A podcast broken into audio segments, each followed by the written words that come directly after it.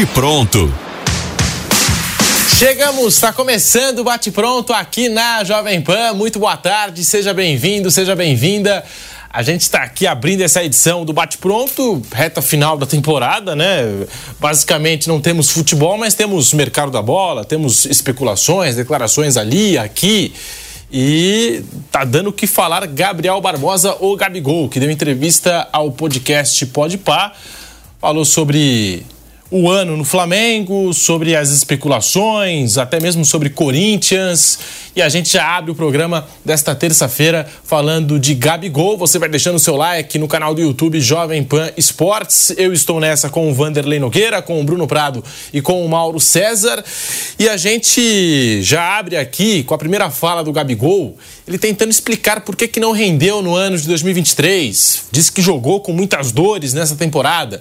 E nós temos as aspas do Gabigol para você que se liga aqui na Jovem Pan, a declaração do atacante do Flamengo, que está dando o que falar aí nas redes sociais, entre os torcedores do Flamengo e também entre torcedores de outros times, por que não? Abre aspas para Gabigol. Esse ano aconteceu de jogar machucado o ano todo. Eu tive uma lesão no adutor no Mundial em fevereiro. Eram sequências de final, então era importante eu estar em campo. Não queria largar o osso, mas sei que faz mal só para mim, porque a lesão era por desgaste no tendão do adutor. Mas aí foram acontecendo muitas coisas. Tinha que ter parado em algum momento. Mas é tão louco o futebol, mas é tudo em consenso com o médico, com o técnico. O meu corpo pediu, calma aí um pouquinho. Não lembro a última vez que eu joguei sem dor. Essa do tendão foi um pouquinho mais forte e eu não consegui jogar 100%. Não consegui jogar 100%, mas foi um risco assumido e eu também faço parte disso. Fecha aspas a declaração do Gabigol, que disse que jogou 2023 lesionado com a camisa do Flamengo. É, Mauro César, Bruno Prado, Vanderlei Nogueira. Já já a gente vai passar até por outras declarações do Gabigol nessa entrevista. Mas será que isso explica o fato do Gabigol ter tido um rendimento, um desempenho tão abaixo com a camisa do Flamengo na temporada? Eu acho que se de fato ele jogou machucado o ano inteiro é um absurdo, né? Eu até hoje mandei uma mensagem para o Departamento de Comunicação do Flamengo perguntando se o Departamento Médico confirma essa informação do Gabriel, né? A gente tem que ouvir o clube, né? É isso mesmo? Ele jogou machucado? Ou tem uma outra versão? Não, era um probleminha menor, não sei. Estamos aguardando a resposta. Eu acho isso grave. É, se o jogador está machucado em fevereiro, ele vai até dezembro jogando machucado, não existe isso, não tem cabimento. Houve várias oportunidades de parar, por exemplo, depois do Mundial, tinha lá Recopa e tudo, mas tem o Pedro, tinha depois o Bruno Henrique voltando a jogar mais adiante, em abril. É, o, elenco do Flamengo ele é farto e ele poderia ter parado em algum momento, deveria então ter parado ser assim. Então, não consigo entender como um departamento médico mantém um jogador o ano inteiro jogando com dor, quando você pode parar e fazer com que o cara tenha uma recuperação, porque não adianta, jogando com dor, jogando nada, então é melhor parar, amigo. Eu, eu falo isso até do Arrascaeta, a mesma coisa. Ah, tem um problema no pubis. Então por que, que não para e resolve isso? Para, resolve. Agora, por exemplo, volta a temporada. Para resolve. É cirúrgico, não é? Conversa com o jogador, tem que encontrar uma solução. Não dá para você ter um jogador caro que nunca tem condições adequadas, ideais, ou raramente está. É, o fato é que a temporada dele foi péssima. Agora, se isso aconteceu e o clube concordou, o departamento de futebol, o departamento médico, eu acho um absurdo. Porque o jogador, mesmo que ele queira jogar, cabe ao, ao, aos responsáveis pela área médica, olha, você não tem condição, você está reclamando de dor, o nosso diagnóstico é esse, temos que tratar disso aí. Então o jogador só para quando não tem nenhuma condição, tipo lesão gravíssima como a do Bruno Henrique, que arrebentou, coitado, o joelho, teve quase um ano parado. Se tiver dor, o cara joga com dor. Sinceramente, eu acho que isso não, não me parece. Ter... Até entendo assim, tem um jogo importante, uma final, e você não quer ficar fora, você se empenha, você vai suportar ali a dor e vai se sacrificar num jogo, acontece. Agora, numa temporada inteira, nossa, gente. Por exemplo, depois que houve o Mundial de Clubes, aí teve a Recopa, aí até a final do Carioca houve um tempo. Todo o campeonato foi se desenvolvendo, podia parar ali para tratar. Se não jogasse a final do Carioca, tudo bem, ele já não jogou o primeiro jogo mesmo, ficou barrado. Jogou só no segundo tempo. No segundo, o Vitor Pereira escalou depois que ele se queixou. Ela se queixou, não, falou que não queria mais jogar queria jogar, disputar a posição de centroavante, né? Foi o que ele falou à época na zona mista. Eu acho é, é, é, algo que tem que ser, tem que ser ouvido né, ao lado do clube para ver se é isso mesmo, qual a versão do clube. E a se confirmar, eu considero mais um, um, um, amadorismo até do departamento de futebol do Flamengo. Você manter um jogador dessa relevância, como é o Gabriel, um ano inteiro jogando machucado. Não consigo entender. É uma coisa totalmente fora de propósito. Vanderlei Nogueira, muito boa tarde para você. Também não consigo entender essa situação e o porquê do Gabigol, por exemplo, não ter parado para se recuperar depois da final da Copa do Brasil, teve essa reta final de Campeonato Brasileiro. É, por que, que depois das finais também ele não parou para se recuperar um período? Por Bom, que, Vanderlei? Boa tarde. Boa tarde para você, Pedro para o Mauro, para o Bruno e para vocês todos que nos acompanham. Bem, ele, ele diz aqui nessa declaração que você acabou de ler que ele foi parceiro na decisão ao lado do técnico e ao lado do médico. Então, ele já citou aí três atores nessa novela toda aí, né? É, é, com dor, todo jogador joga.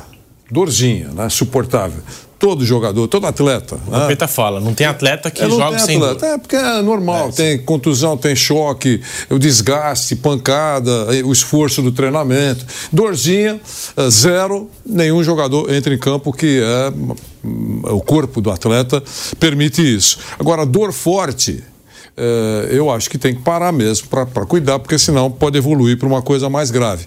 Nesse caso aqui, eu vejo que há um pouco de eu quero falar com muito cuidado, um pouco de, de, de divulgação uh, de, do lado mártir do, do jogador. Né? Uh, exagerando um pouquinho, que jogou o ano todo, essa coisa toda. É isso que eu penso. Eu acho que se fosse alguma coisa extremamente grave, teria, ele teria parado, ou por decisão dele, ou por decisão do, do, do médico, ou mesmo técnico, né? sabendo que ele vai ter um jogador é, sem condições e tem outro para optar, para escalar. Então eu vejo com, com reservas essa declaração. Acho que seria legal mesmo o departamento médico e o treinador, os treinadores, né? Porque ele falou o ano todo, né? Isso. Os treinadores eh, se pronunciassem, se eles deram sinal verde para que ele jogasse dessa maneira, dizendo que foi um risco que ele faz parte do, da decisão. É isso. Bruno Prado, muito boa tarde para você. O que dizer aí dessas declarações do Gabriel Barbosa, ou Gabigol, em entrevista ao podcast Podpah? E revelando aí, dizendo que jogou o ano todo machucado, Bruno. Boa tarde a todos. É, isso não, não adianta, né? Um atleta, por melhor que ele seja, estar em campo sem uma boa condição física e não consegue render. Né? Se isso foi um fator que atrapalhou o rendimento do, do Gabigol esse ano no Flamengo, que realmente foi um ano ruim dele no Flamengo, é, não, não, não adiantou, né? Tem que parar e tratar, não tem jeito. Todo mundo, é, com certeza, todo jogador quer jogar, gosta, é a profissão dele, ele quer jogar, quer ajudar, quer participar. Mas se não tem condição, tem que parar e tratar e voltar bem. Né? Então não adianta, né? Seria bom mesmo se, se o Flamengo desse a sua versão, né? Porque, como ele falou, é uma é, ele quis jogar assim e, e todo mundo sabia, né? pelo que ele, o que ele falou ali, que todo mundo sabia que ele tinha um problema ali no adutor, né? não era uma coisa que ele escondeu para jogar, todo mundo sabia e topou. Aí cabe até a explicação médica. Não, ele tinha um problema, mas dava para ir. Não, não foi isso que atrapalhou. Aí cabe ouvir o médico, né? Mas se foi um problema que o atrapalhou, né? Se um dos motivos dele ter feito um ano ruim foi esse, aí era, claro, para ter tratado para voltar bem. Mesmo que fique um tempo fora, é melhor voltar bem do que jogar, mas sem conseguir render o que pode, ou estar, ou estar muito longe do que pode. Porque realmente, principalmente na parte final do ano, o rendimento do Gabigol foi bem abaixo do que ele pode. E daqui a pouquinho nós vamos mostrar aqui o rendimento, o desempenho de Gabigol com a camisa do Flamengo, ano após ano. É, esse ano de 2023 foi um ano de queda de produção do Gabigol e ele revelou alguns detalhes, bastidores da conversa que teve com o técnico Tite, disse que não está satisfeito com o banco de reservas e falou até mesmo da preferência do técnico do Flamengo pelo atacante Pedro. Nós temos aqui as aspas do Gabriel Barbosa ou Gabigol e ele falou o seguinte nessa entrevista ao podcast Podpah. Troquei uma ideia com ele, a respeito em ambos, e vida que segue. Ele tem um estilo de jogo. Ele, Tite, levou o Pedro para a Copa. O Pedro é a preferência dele. Isso ficou nítido até na convocação. O estilo de jogo é mais propício ao Pedro. E o que eu tenho que fazer é trabalhar, mostrar que posso ser útil para ter mais tempo de jogo. Na temporada, eu tive muito pouco tempo de jogo, sempre entrei por 10 ou 15 minutos. Professor, me coloca aí. Acho que todos os jogadores já saíram jogando com ele e eu não. É claro que eu fico puto, eu quero jogar, eu não estou suave e eu falei isso para ele. Estou aqui falando a verdade. É óbvio que eu não estou feliz, eu quero jogar. Eu fui para a Inter de Milão e fui para o Benfica e eu saí porque não estava jogando. Não é um pensamento individualista, é ter mais oportunidade. Todo mundo foi titular com o Tite e eu não fui. Eu joguei pouco tempo. Eu também sei que não é ficar aqui falando, é chegar e treinar, mostrar o meu máximo e quando ele precisar, estarei lá. Fecha aspas, tá aí o Gabigol e essa frustração dele por ser banco do Flamengo, Mauro César. É, o Tite já vinha utilizando o Pedro nessa reta final. O Pedro também foi convocado à Copa do Mundo, naquele ciclo para a Copa do Catar. E o que dizer dessas palavras do Gabigol, insatisfeito com o banco de reservas do Flamengo, Mauro? Bem, é, é, ele está no banco, ele não está jogando nada. Ele não está no banco porque alguém tem cisma com ele. Repito, ele foi barrado pelo Vitor Pereira na primeira partida da final carioca, durante o brasileiro pelo São Paulo, inclusive na vitória sobre o Botafogo, que foi onde a derrocada botafoguense começou, ele nem entrou no jogo, ele ficou no banco ali aquecendo o jogo do Bruno Henrique, lá no estádio Newton Santos, o Engenhão. É, e quando o Tite chegou, ele era reserva e continuou na reserva. Não foi o Tite que colocou ele no banco, não. Ele já estava no banco de reservas. Eu não acho que o Tite tenha preferência por Pedro. Eu acho que a característica do Pedro se encaixa no jogo que o Tite tenta montar. E na seleção ele explicou isso quando chegou, inclusive, muito claramente. Ele disse: o Gabigol não disputou posição com o Pedro para ser convocado. O Pedro, pelas suas características de centroavante típico, 9, foi levado. E o Gabigol, na verdade, disputava com outros jogadores que atuam de outra forma. Exemplo Gabriel Jesus, Richardson, que são atacantes que atuam se movimentando, saindo mais da área, embora até possam jogar como, como típico 9, mas são jogadores de outra característica. Esses caras foram para o Catar. O Gabriel não foi. Então a dividida dele ali não foi nem com o Pedro. A única, a única coincidência é que os dois jogam juntos. O Tite poderia ter pensado: Pedro e Gabigol têm entrosamento, vou levar esse entrosamento para a seleção. Ele teria que abrir mão de alguém. Ele já levou um monte de atacantes, né? Levou muitos atacantes e poucos jogadores de outras posições, meio-campistas, por exemplo, lá para a última Copa do Mundo. É, mas já estava barrado. E assim, ele não jogou nada que justificasse voltar a ser titular. Na verdade, é, ele foi titular na primeira partida final da Copa do Brasil no Maracanã, contra o São Paulo, e foi um erro grave do, do, do Jorge Sampaoli. O Flamengo começou a perder ali a Copa do Brasil. Uma péssima partida no primeiro tempo, um time muito mal escalado pelo técnico argentino, que o colocou em campo sem que ele tivesse as condições adequadas, porque nem merecia jogar ali. Ele tinha que ficar no banco. E havia uma dúvida antes do jogo, né? Vai jogar o Gabigol ou ele põe mais um jogador no meio campo? São Paulo ganhou o meio campo, ele ganhou o jogo ali. Por um bom primeiro tempo. Segundo tempo, o São Paulo praticamente se defendeu. E depois aqui o jogo 1 a 1 que também o São Paulo sustentou o empate. E ele entra no final do jogo, faltando 25 minutos, ele jogou 25 minutos, e a primeira intervenção dele foi tropeçar na bola e cair. A fase dele é muito ruim, isso é uma constatação. Vocês sabiam que o Gabigol é o jogador que mais perde chances claras de gol no Campeonato Brasileiro? Mais de 50%. Chances claras. Isso são estatísticas do SofaScore, do aplicativo. Chance clara é aquela, obviamente, como o nome diz, chance clara. Ele perde, perdeu mais de metade. É, são números impressionantes. No time do Flamengo, ele foi o que mais perdeu claras chances de gol no Campeonato Brasileiro, 11. Aí você fala, ah, mas ele jogou poucas vezes e criou uma só. Não, ele jogou bastante. Ele jogou bastante. Teve muitas chances. A fase é ruim. Se as dores é, é, forem utilizadas como justificativa para essa má fase, eu acho que é um erro que não justifica o outro. Então deveria ter parado e se tratado. Para ficar em campo perdendo gol, jogando mal, não adianta nada. Ele, ao final da temporada, de forma impressionante, na minha opinião, ele era, se não o pior, um dos piores atacantes da Série A. Um dos menos eficientes, um dos mais ineficientes, o que é assustador, porque ele é um cara que não precisa ficar falando das qualidades dele. O que ele jogou em 2019, em 20, 21 e até em 22, quando fez dupla com o Pedro e simplesmente não pega na bola, não gera uma jogada, não, não faz gol. Não acontece nada, nada estava acontecendo. O que, que, é isso? E essa entrevista ela é muito preocupante, acho que do ponto de vista mais dele do que do Flamengo, pela falta de autocrítica.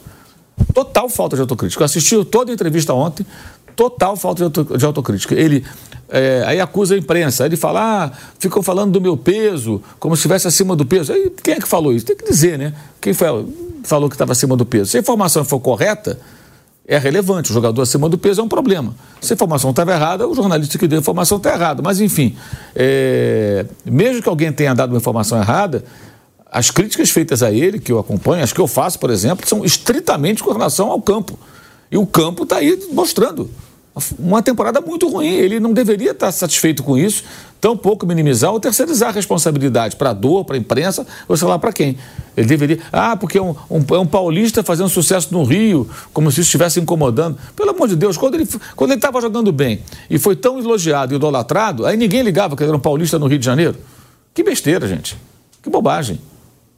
Uma coisa totalmente boba, sabe? Sem sentido. Sabe? É uma tentativa de desviar o foco. Na verdade, ele precisa, acho eu, é fazer uma autocrítica, entender que ele está mal, identificar onde estão os problemas e treinar muito para voltar a jogar bem. É isso que ele tem que fazer. É, deveria ser preocupação dele até para renovar bem um contrato, para fazer um bom contrato. Se não for com o Flamengo, com outro clube, que seja, para fazer um bom contrato. Porque, pelo que ele apresentou no ano, nesse ano que está terminando, na temporada que já passou, eu fico imaginando quem faria com ele um grande contrato. Por que faria?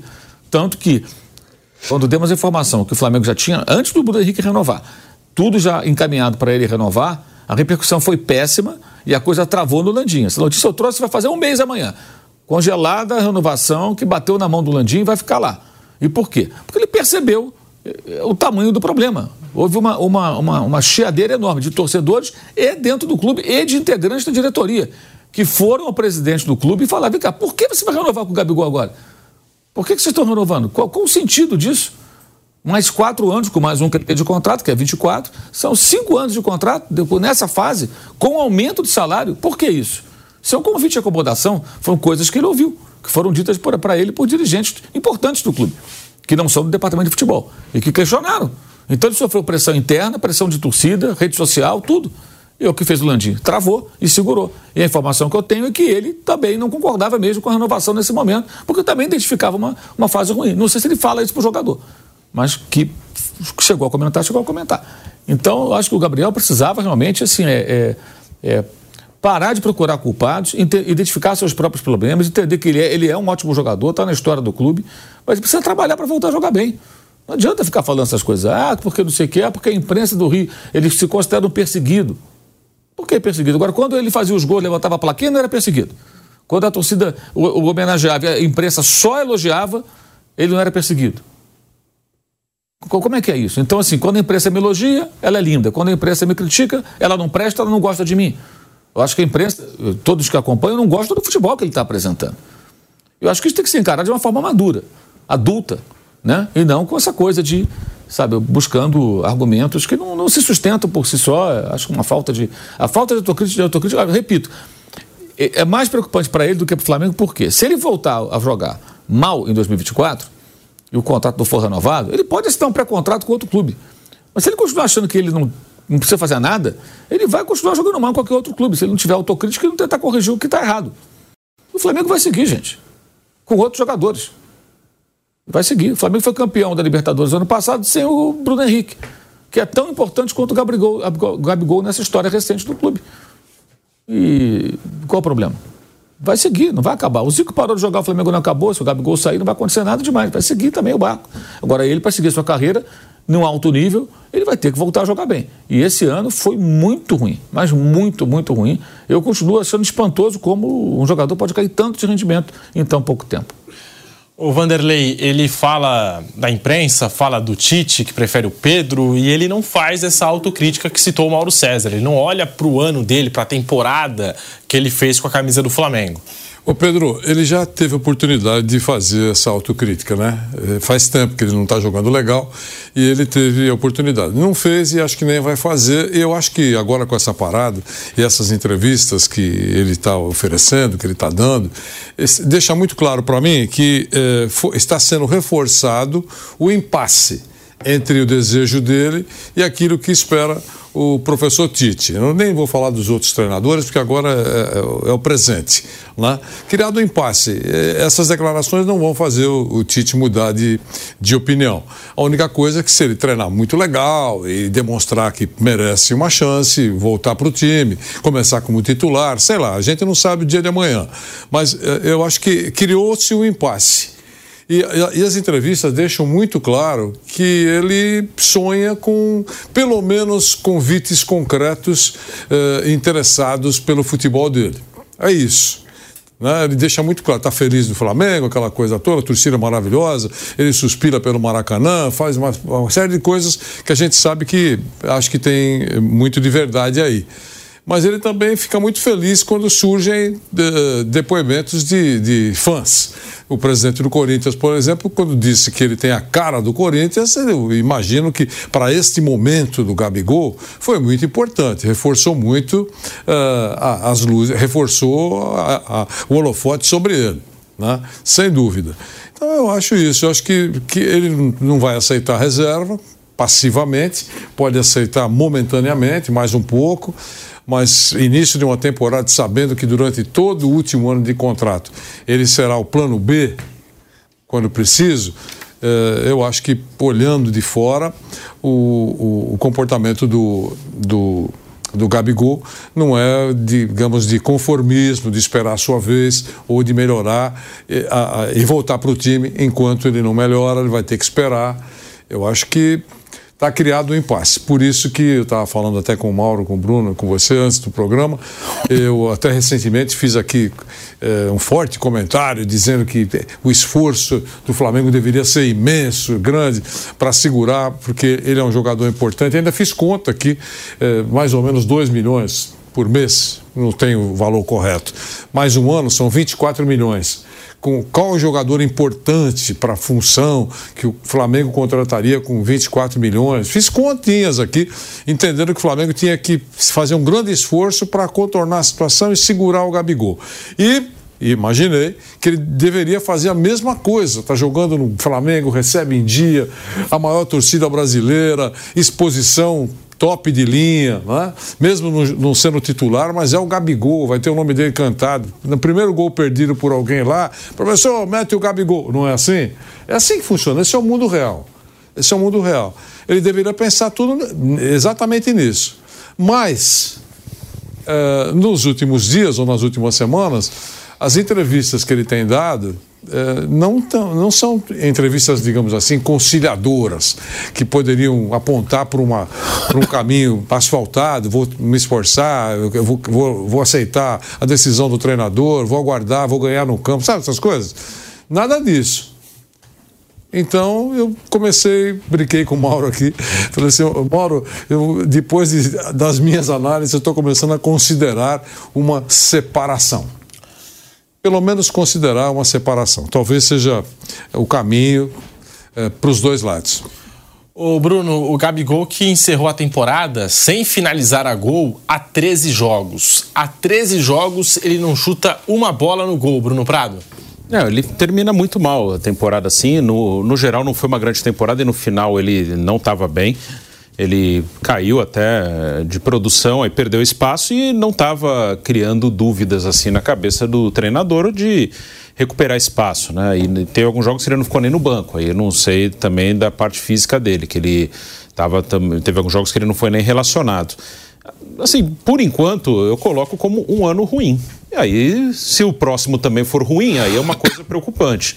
Se o próximo for bom, ok, segue em frente. Ele é um jogador jovem, muito bom. É um jogador talentosíssimo, um jogador que tem uma personalidade forte. É, de, em jogos grandes é um cara que normalmente vai muito bem.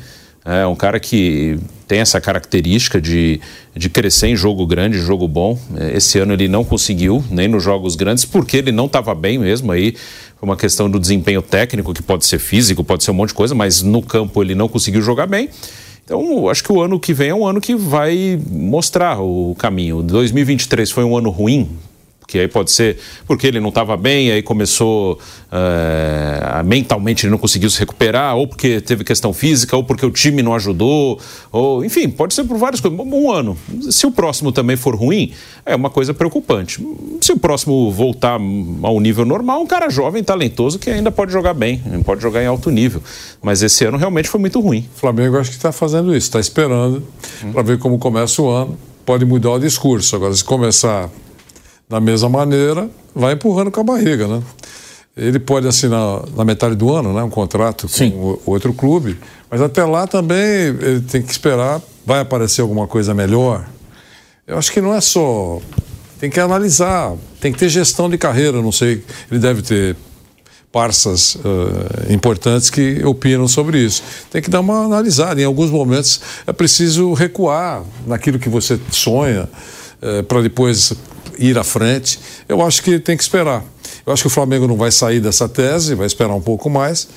E ele tem a oportunidade de começar o ano demonstrando que virou a página, que é um outro Gabigol. Mas com essas entrevistas, não há indícios de que isso possa mudar. É, ele ontem, na verdade, ele, ele foi bem astuto, na minha opinião. Ele usou a entrevista para colocar a diretoria numa situação delicada, né? Especialmente quando, quando fala do Corinthians. E começa a elogiar a torcida do Corinthians. É, uma coisa é você, como aconteceu com o Rogério Senni. O Rogério Senni, uma vez numa coletiva, ele elogiou o torcedor do Flamengo. Ele era técnico do Flamengo. Ele não falou mal da torcida de São Paulo. Ele falou bem da torcida do clube onde ele estava trabalhando. Como se ele hoje chegasse e falasse: a torcida do Bahia é sensacional. A torcida do Bahia, pô, ele trabalha lá, gente. Ele está tentando conquistar um torcedor que, na época, era muito arredio com relação à presença dele ali. Ele tinha uma resistência. E pode achar mesmo. E, exato. e ele falou, ele até ele falou de uma questão até um, um pouco mais abrangente. Ele falou, não, porque agora estou começando a sair mais do CT, começando no Rio de Janeiro. Eu vejo as pessoas, os mais pobres da favela, os que têm uma condição melhor, todos torcem pelo Flamengo, é muita gente que torce. E é verdade, metade do Rio de Janeiro, pelo menos, torce pelo Flamengo. Você sai no Rio, você vê. Anda pela rua, você vê toda hora. Camisa do Flamengo, em qualquer região, na favela ou na, na, no apartamento de cobertura, você vai ver. A bandeira do Flamengo, a camisa do Flamengo. É, é a maioria em todas as classes sociais. Foi mais ou menos o que ele estava falando, até pelo que ele estava conhecendo, uma maneira de tentar afagar o torcedor do clube de trabalho. Mas ele não falou da torcida de São Paulo. Como ontem o Gabigol não criticou a torcida do Flamengo, mas ele afagou a torcida de um clube que ele não defende, que é um rival. O Corinthians é um rival do Flamengo. E são as duas maiores torcidas, Flamengo e Corinthians.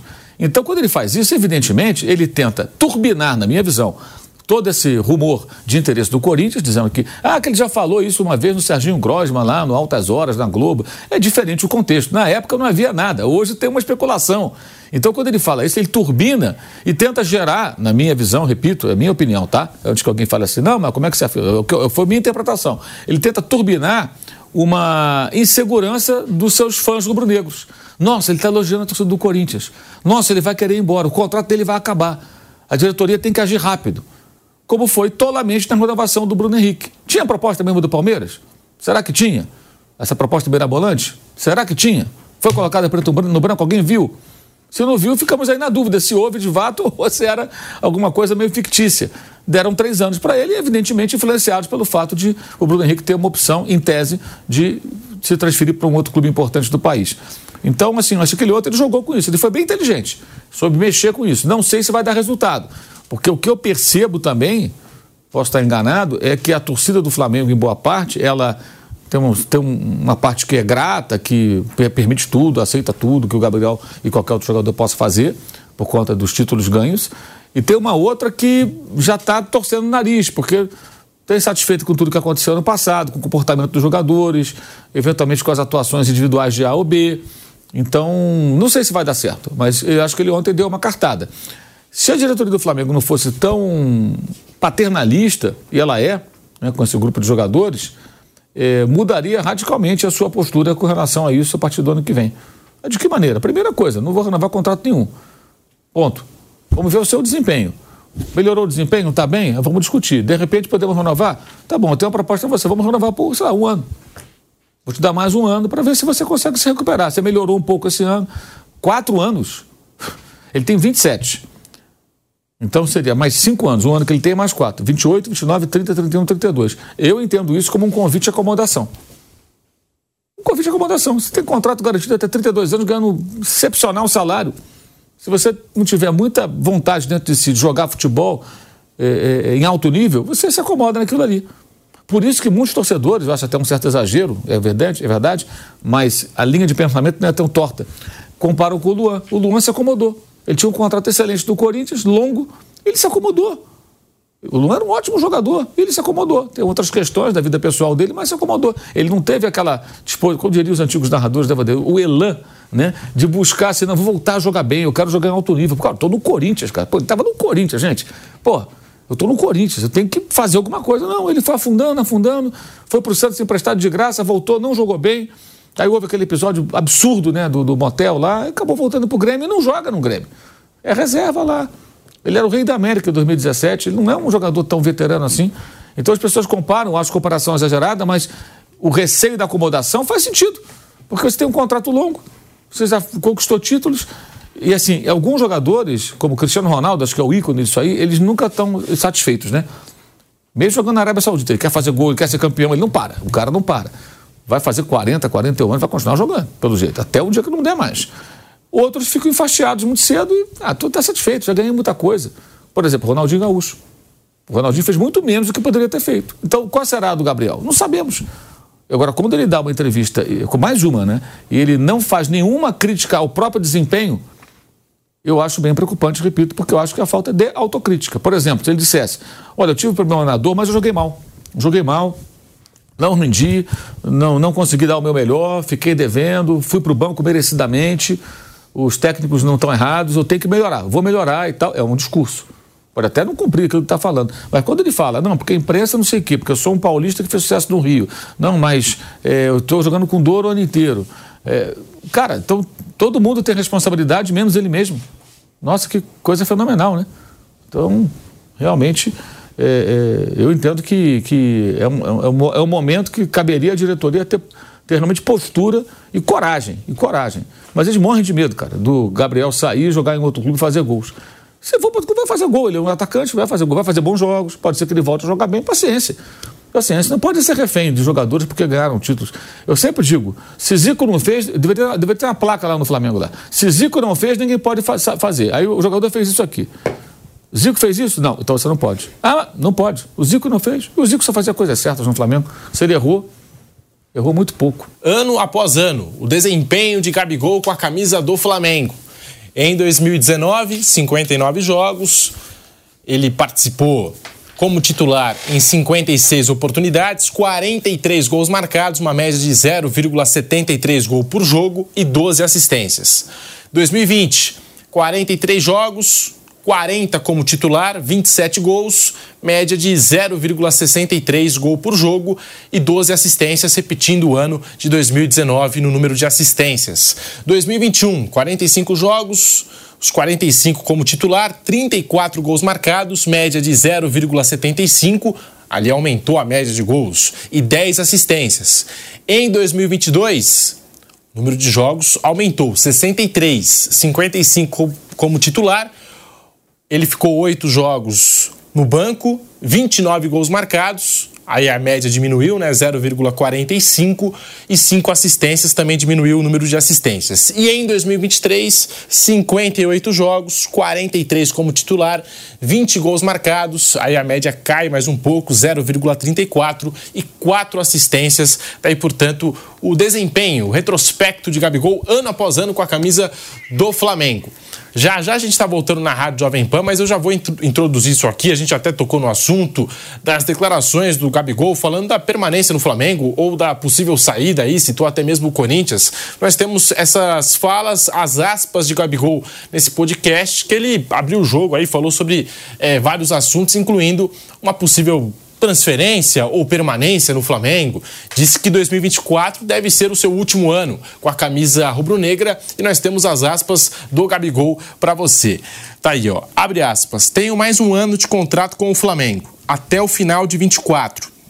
Do meio do ano estou livre para assinar um pré-contrato. A realidade é essa. Agradeço muito o carinho. Estou em São Paulo há uns 3, 4 dias. Estou no restaurante e os torcedores do Corinthians sempre vêm falar comigo teve uma conversa com o Flamengo, sim, da renovação. Acabou que não foi assinada. Eu lido com a realidade. Tenho mais um ano de contrato. Querendo ou não, pode ser o meu último ano com a camisa do Flamengo e quero que seja especial, fecha aspas declaração do Gabigol, que ainda disse o seguinte, ó: "No Flamengo é muito bom a torcida, o Maracanã, ser um dos capitães do time. Eu penso muito nisso. A realidade é que tem um ano de contrato. Então, eu quero que o último ano seja da melhor forma, especial. É uma história muito linda. As pessoas tentam acabar com isso por inveja.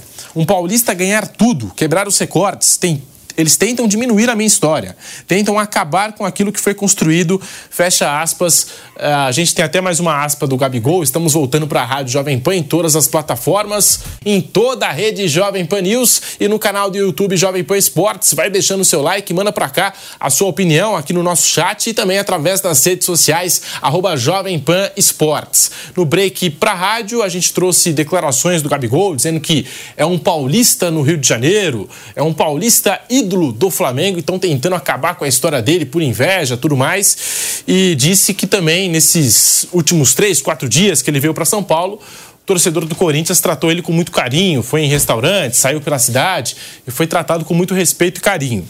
O Gabigol ainda disse o seguinte, ó, nós temos mais uma declaração do Gabigol. Respeito todos os times, é lógico. Eu acho a torcida do Corinthians muito foda. Os caras cantam uns 90 minutos. Isso é muito foda. Eu realmente acho que combinaria. Massa, favela, que cenário. Futebol é muito louco. Não quer dizer que eu vá ou não. Como que eu vou saber o dia de amanhã? Não sei. A realidade é que tenho mais um ano de contrato e não sei o que vai acontecer. Fecha aspas. Até deixou o futuro em aberto aí nessa última aspa. Vanderlei Nogueira e essa história aí do Gabigol falando do Corinthians, sendo que tem contrato com o Flamengo e que é muito respeitado em São Paulo e que ele é um paulista que tem história, que é ídolo no Flamengo e tem gente que tenta acabar com essa história dele no Flamengo por inveja. É, é, é, é muito vago, né? Tem gente que não gosta de mim, tem gente que quer acabar comigo. É, é muito vago. Eu não vejo isso. Até recentemente era, era unanimidade, né? É, puxa vida, a gente falou que.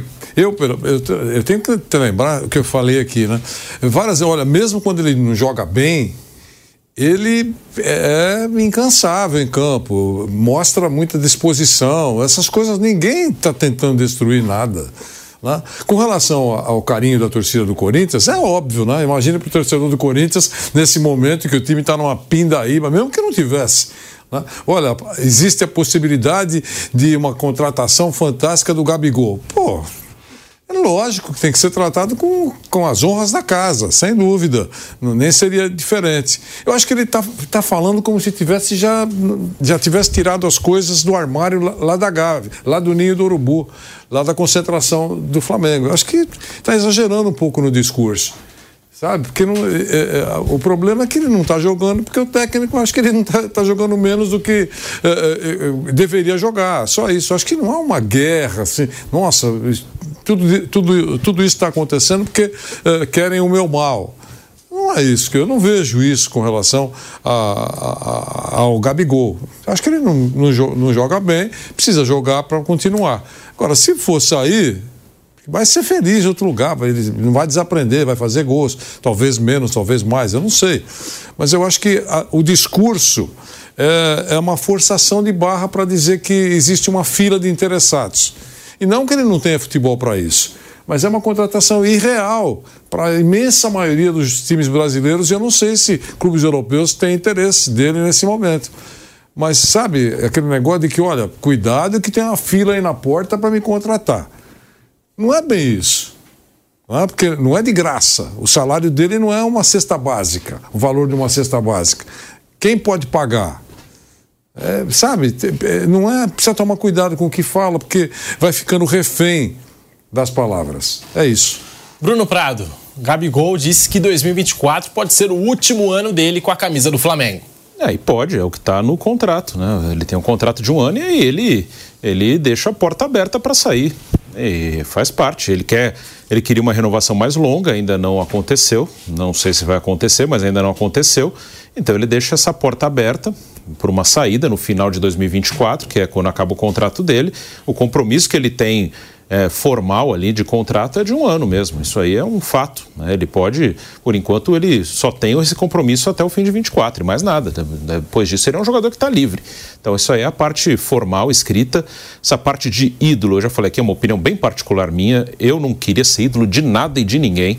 Eu faria dois, três anos bons e tchau em qualquer clube. Não estou falando, tô falando em qualquer um. Eu acho essa relação ídolo-torcida, é, eu acho uma relação assim muito complicada, muito ingrata assim dos dois lados. Eu acho que às vezes o cara ele tá mal, ele é rapidamente esquecido o que ele fez e o outro lado também. É, aí jogam coisa, xingam. Assim, eu já falei, eu não sou jogador e nunca cheguei perto de ser um jogador profissional. Mas um jogador, se eu fosse um jogador de dois, três anos bons em qualquer clube, tô fora. Fiz o meu aqui, acabou o contrato, tô fora, fica assim deixa assim, eu não ia querer ser ídolo de nada, porque a partir do momento que me consideram ídolo, querem que eu seja exemplo de não sei o quê, eu não quero ser exemplo de nada para ninguém, não quero nada, não é, tenho minhas coisas, meu jeito, não precisa ninguém ser igual, ninguém imitar, ninguém fazer nada. É, é, quero fazer o meu e pronto, só.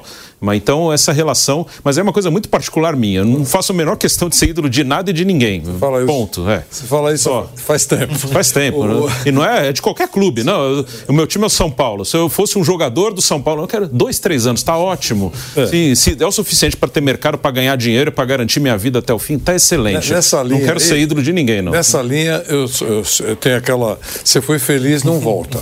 Sim. Eu, isso vale para treinador também, né? Mas o, o que eu queria falar é o seguinte: essa entrevista se ele tivesse dado em maio, por exemplo, do próximo ano, eu acharia que tinha tudo a ver. Tipo assim, olha, está quase chegando o prazo, eu vou poder assinar com outro clube e, e eu e, e, e falar tudo que ele falou na entrevista. Eu acho que cabe. Mas ainda estamos em 2023, tem um contrato de um ano. É, só poderá assinar a partir do, da metade do próximo ano. Eu acho que essa é uma, é uma entrevista que, para muita gente desatenta, é uma entrevista de despedida. Não é o caso, mas pode dar a entender que, olha, é isso. Sabe, eu, eu acho que é, precisa pensar antes de falar. Principalmente jogadores que não são mais sub-12. Ele é um jogador experiente.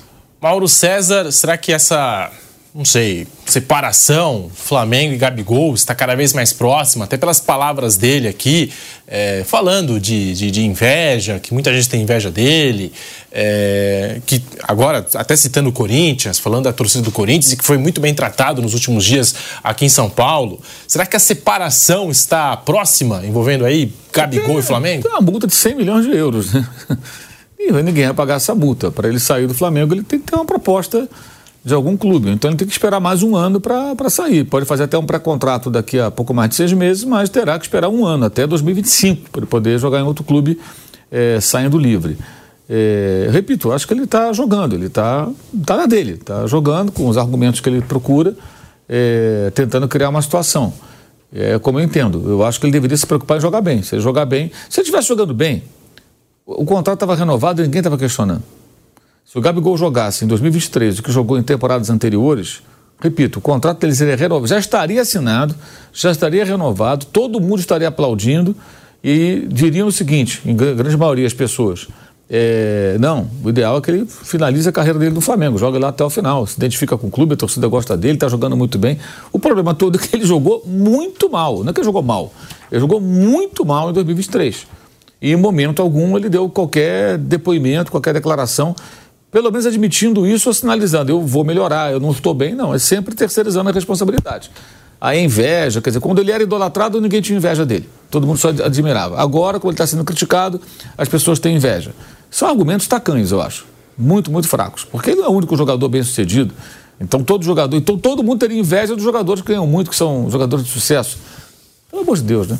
E assim, essa questão do ídolo, até que o Bruno falou, é, assim, o Pires da Mota foi campeão também da Libertadores de 2019. Mas ele não é ídolo do Flamengo, nem joga mais lá. O Gabigol não é o Pires da Mota, ele é a estrela do time, ganha muito mais, lucra diretamente também com outros acordos comerciais que ele pode fazer. Ontem, por exemplo, na própria eh, entrevista, ele apresentei os entrevistadores lá, os rapazes lá do, do, do Podpar, eh, com uma caixa e tem bonequinho do Gabigol, umas franquias, né? Camisa do Flamengo com um pet que é ele lá, um íconezinho que simboliza ele no, na camisa é, fala de lançamento de revistinha para crianças, do Gabigol. Então, assim, que são produtos vendidos, ele fala na Gabigol Store, é só entrar no Instagram dele, faz até o um comercialzinho dele lá e tal. Então, assim, o Flamengo proporciona a ele uma série de outras possibilidades que vão além daquilo que ele faz jogando futebol. São negócios, né? Estamos, estamos falando de negócios. Nada errado, nada errado. Então, assim, ser ídolo também traz uma série de outros benefícios. E ele gosta, né? Obviamente ele gosta. Então, cara, é uma via de mão dupla.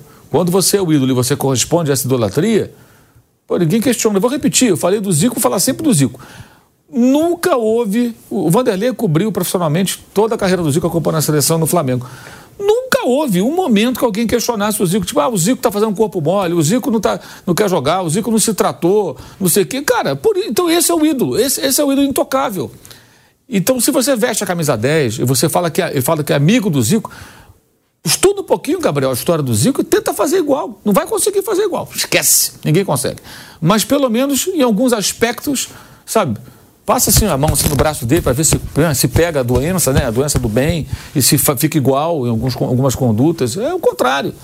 O Zico se matava para jogar quando estava machucado. O Zico ganhou o Campeonato Brasileiro do Flamengo em 83, vendido para o Udinese e machucado. Fez tratamento para jogar, estava negociado, a torcida não sabia. O Flamengo perdeu aqui de São Paulo 2 a 1 e ganhou de 3 a 0 lá e faz um gol com 30 segundos. É, pode ver o vídeo no YouTube, quem quiser ver, quem não conhece a história. E ele ainda vai para o meio campo batendo assim, palmas, chamando os outros, vamos virar o jogo, vamos. Ele comanda a virada.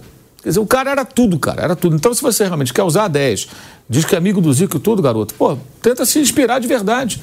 Aquilo, aquela coisa, não dá para você ser ídolo só quando é conveniente. Só querer a parte boa. Porque, em relação ao ídolo, concordo com o que o Bruno falou, você vai ser mais cobrado, cara.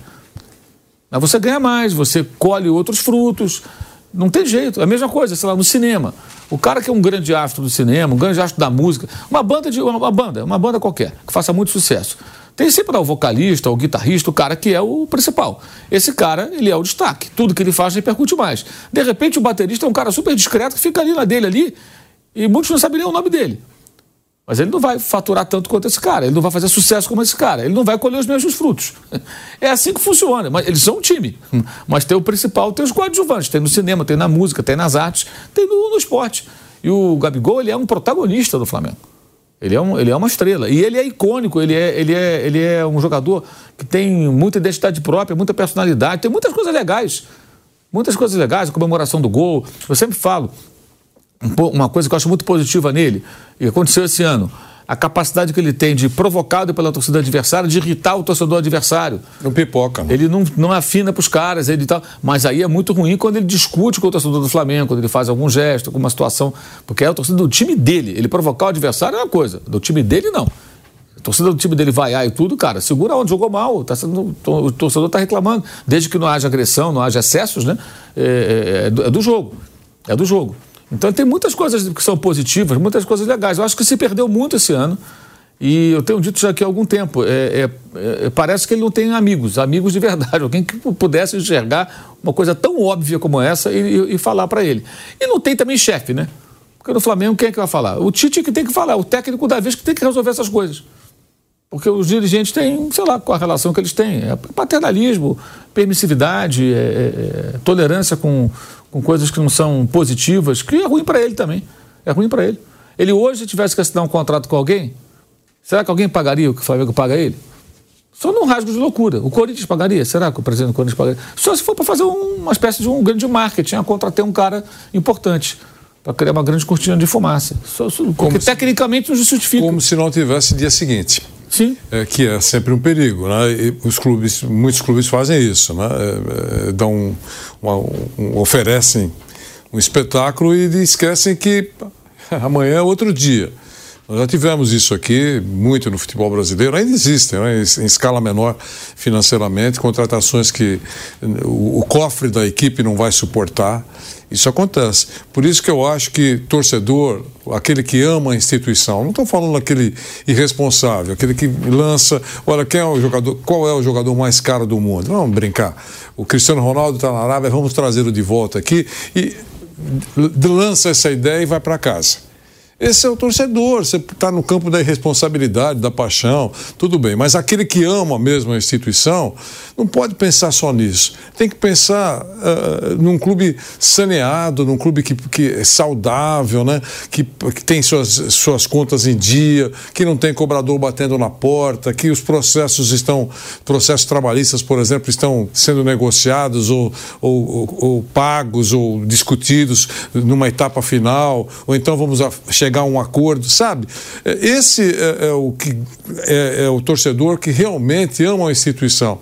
E o que, que ele tem que pregar para um presidente, para todos eles? Olha, cara, que o próximo presidente não enxugue gelo Então, se você entregar um clube saneado, mesmo que você não seja campeão, porque às vezes é difícil fazer tudo ao mesmo tempo, mas se você entregar um clube leve para o próximo, talvez ele consiga fazer o time ganhar troféus, ser bom em campo, contratações eh, boas.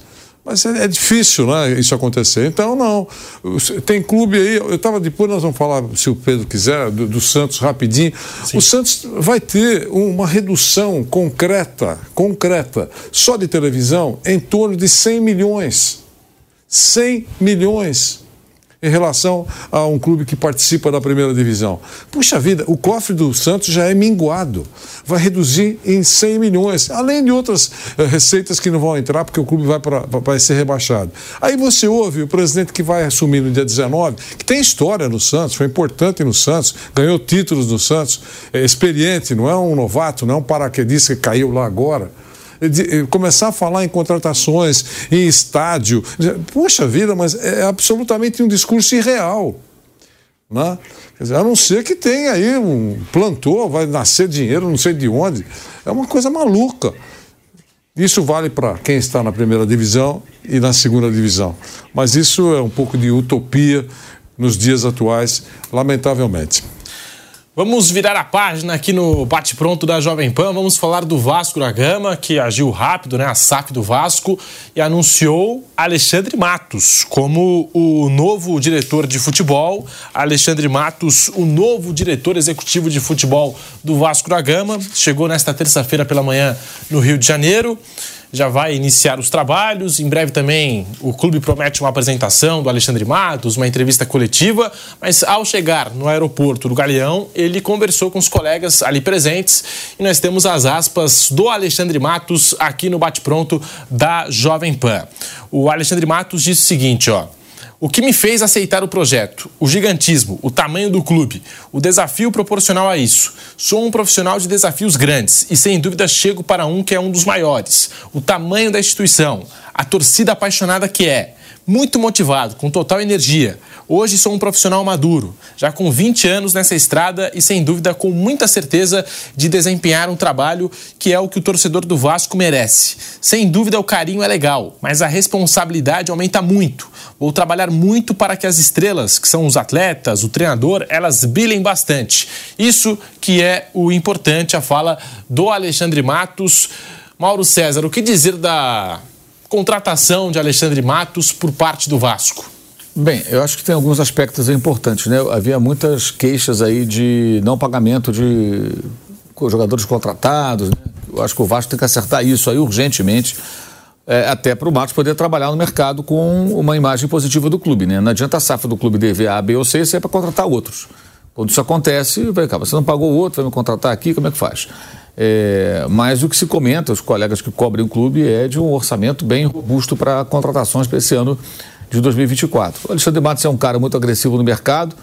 É, no Palmeiras ele contratou dezenas de jogadores, nem todos fizeram sucesso, mas alguns fizeram muito sucesso. Até hoje tem jogadores do, do Palmeiras que ele, que ele contratou né, e que estão lá ganhando títulos, defendendo o clube, fazendo muito, muito sucesso, dando retorno técnico, financeiro, né, é, quando são negociados. É, é, uma clara mudança aí de, de, de postura no mercado que o Vasco sinaliza, porque é um dirigente que tem essa característica, né?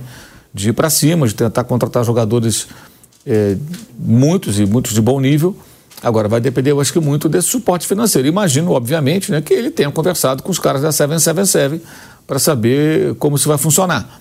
É, mas eu acho que, antes de qualquer coisa, ele vai, vai depender muito disso. De o Vasco acertar eventuais contas pendentes referentes a esse ano, que está terminando, e de, de fato, os caras colocarem grana para que ele possa ir ao mercado. Senão não vai adiantar nada. Ele vai, vai fazer o quê? Pelo perfil dele, eu acho que não vai adiantar muita coisa. Não que ele se contrate jogador caro. Ele foi buscar, o Rafael Veiga ele foi buscar novo ainda no Curitiba, depois emprestado para o Atlético Paranaense, voltou para o Palmeiras e virou um jogador super importante. O Everton foi contratado por ele, né? Marcos Rocha, Mike, tem vários jogadores que jogam até hoje no time do Palmeiras e que ele contratou. É, acho que o Zé Rafael também, né? Zé Sim, Rafael também é. foi ele, titular. Tem vários, vários jogadores que ele contratou. E muitos já foram negociados. O Palmeiras já negociou, já vendeu. Já... Dudu.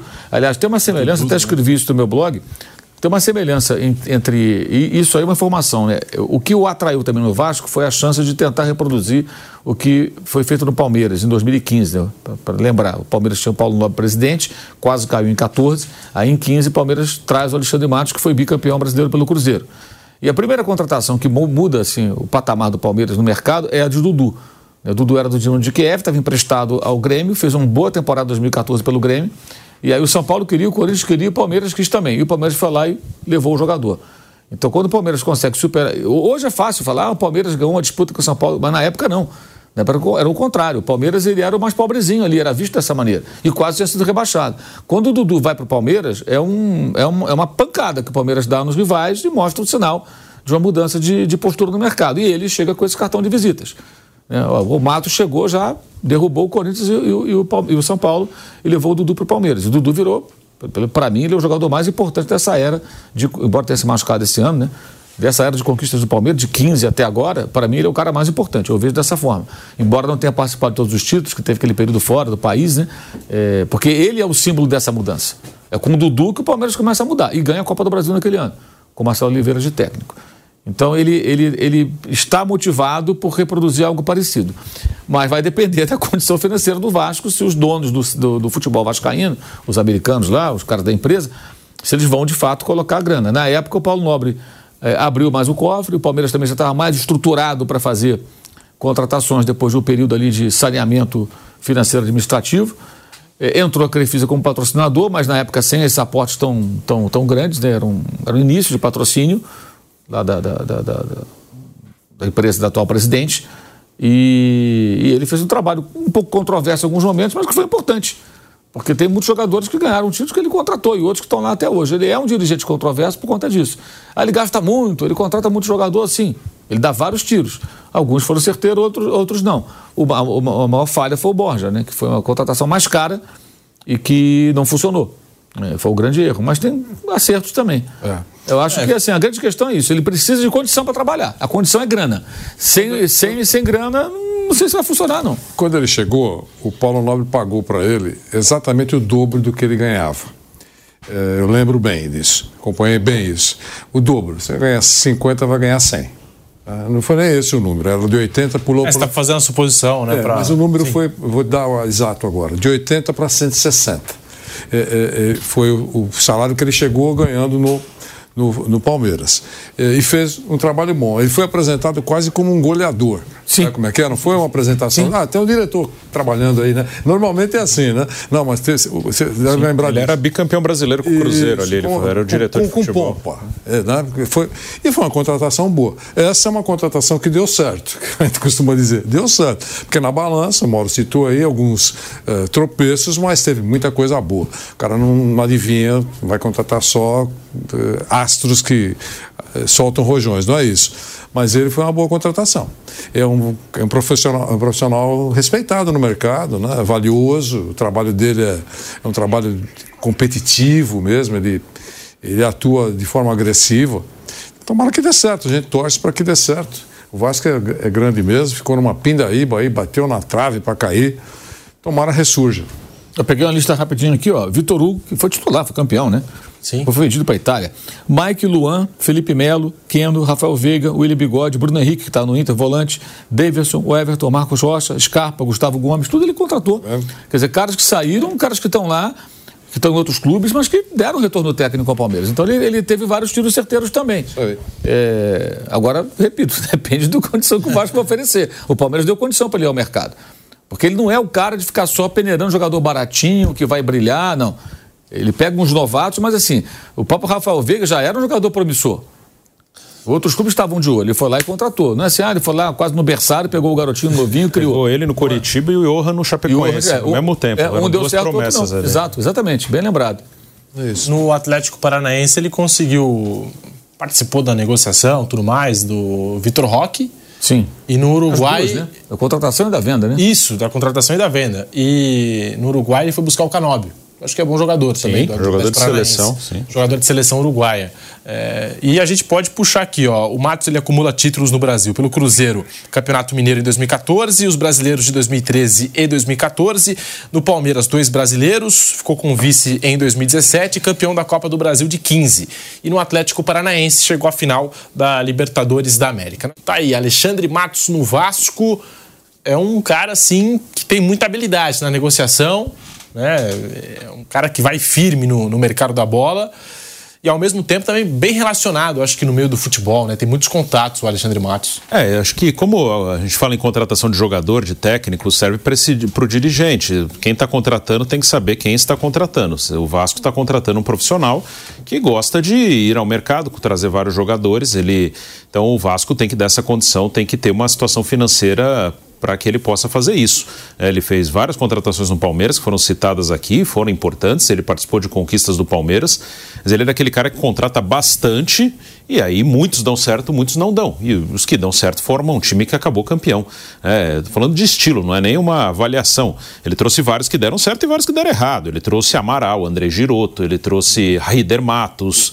Lucas trouxe... Lima. Não, Lucas Lima não deu certo. Um meia que chama Regis, por exemplo. O Roger Borja. Carvalho, zagueiro. Guerra, que veio com Guerra. Borja. E vários que deram certo e até hoje estão aí dando título pro Palmeiras. Outros deram lucro financeiro. Mas, é, então, teve seus é. erros, mas também formou base sim. desse time campeão. Sim, sem dúvida. Falando. Ele foi importante nessa reconstrução do Palmeiras. O saldo. É, sim. Então, o que o saldo eu. Positivo. Saldo é positivo. Sim, sim. E, e o que eu digo é: você, se você vai trazer o Matos, você tem que saber que ele trabalha assim. Não adianta você trazer o Matos e, e ficar cobrando o cara. Não, pô, mas aí a gente tem, tem que valorizar um pouco mais aqui o que é a base, tem que é, gastar menos, nós não vamos disputar com esse time. É, o Matos trabalha de outra maneira. O Palmeiras, quando ele sai, o Palmeiras muda a sua postura no mercado. Estado. Ele sai no final de 19, vem o Anderson Barros a partir de 2020 e o Palmeiras hoje é um time que passou o ano inteiro com duas contratações. Mudou a política do Palmeiras. O, a partir já de 2020, o primeiro ano sem o Matos como diretor, o Palmeiras começou a usar os moleques da base. Aquela primeira geração ali, com Gabriel Menino, Patrick de Paula, Danilo, Veron, é, Renan, Wesley. Esses caras começaram a ganhar espaço. E agora veio essa geração com Hendrick, com Luiz Guilherme, com Vanderlan, com Fabinho, com Naves, enfim. É, o Palmeiras mudou a sua postura. Se o Matos estivesse lá até hoje, o time não estaria trabalhando como está trabalhando hoje. Né? Então, você tem que saber o que você quer. Então, o Vasco, imagino que quando contratou Alexandre Matos, ele está disposto a ir no mercado, a disputar jogador com outros times. O Vasco, ele tem um, hoje um. É, a CESAF, né? Os donos hoje do Vasco, é uma empresa que, na teoria, tem dinheiro para disputar no mercado. O Vasco, inclusive, ele não cai. É, também pelo trabalho do seu técnico, Ramon Dias, que fez um bom trabalho, mas também porque contratou vários jogadores no meio do ano. O Vasco ele praticamente ele, desmontou, ele remontou o time com a bola rolando. É, vieram cerca de 5, 6 jogadores que são titulares ou, ou são jogadores que jogam sempre. É, o, o Verrete é o principal deles. Mas veio o Medel, é, veio o Paulinho, que fez o gol, que, que manteve o time, é o próprio Serginho, que fez o gol também. Tem é, cerca de meia dúzia ali que chegou, que, jogadores que chegaram agora, no meio do ano, e ajudaram o Vasco a ficar na Série A. Bruno Prado, analisando aí essa contratação do Vasco, Alexandre Matos, o novo diretor executivo de futebol, e que chega não só com essa responsabilidade de fazer a montagem do elenco para a próxima temporada, mas como disse o Mauro, né, Bruno? É, tem algumas dívidas aí pendentes. Aqui em São Paulo, que a gente sabe, tem a questão do Léo e tem a questão do Piton.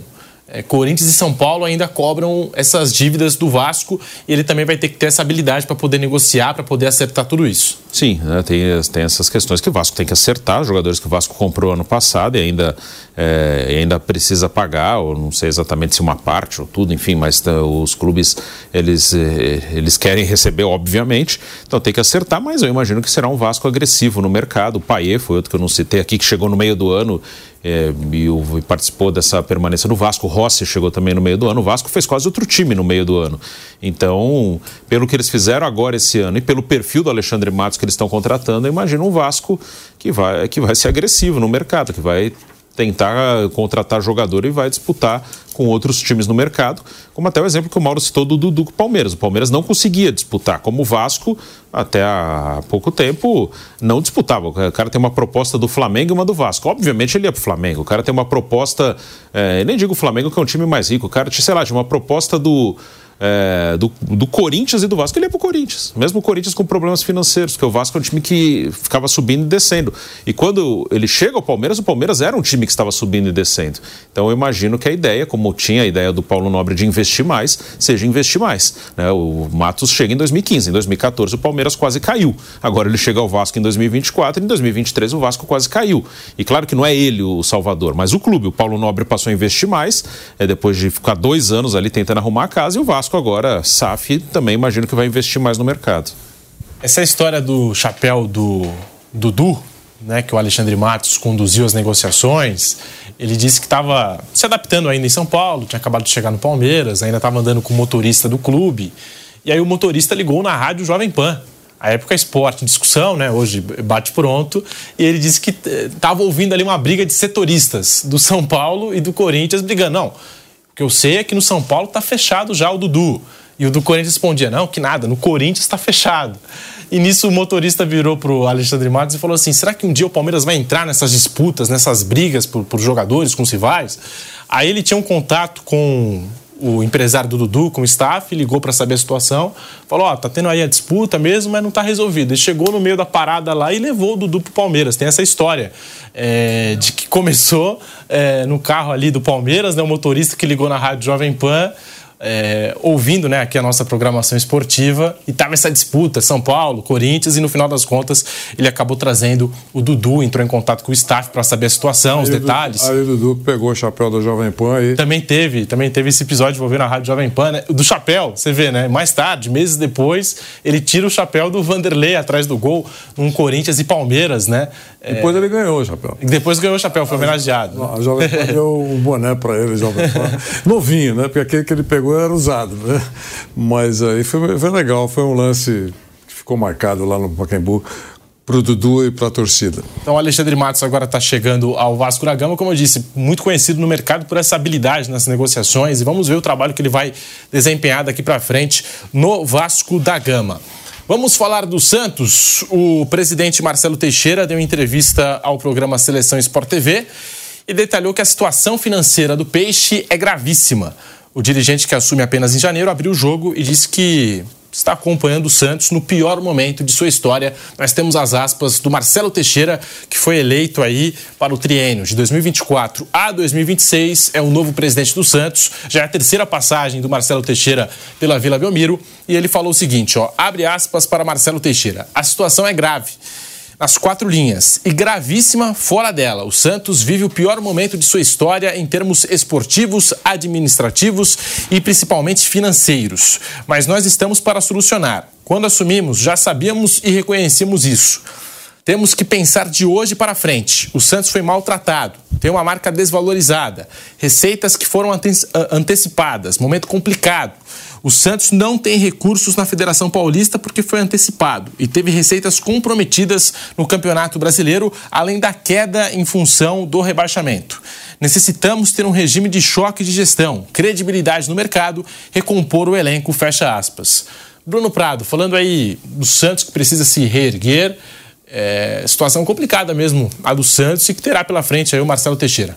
É bem complicada e assim eu vejo algumas coisas é normal porque é muito recente, né? O, o campeonato terminou na semana passada, mas assim eu vejo algumas coisas que parece por enquanto assim que assim uma negação do que aconteceu. O Santos tá, vai jogar Série B. Eu já vi algumas coisas assim uma homenagem ao Pelé sempre é bem-vinda, mas aquela coisa ah, na Série B não vai usar 10, ok.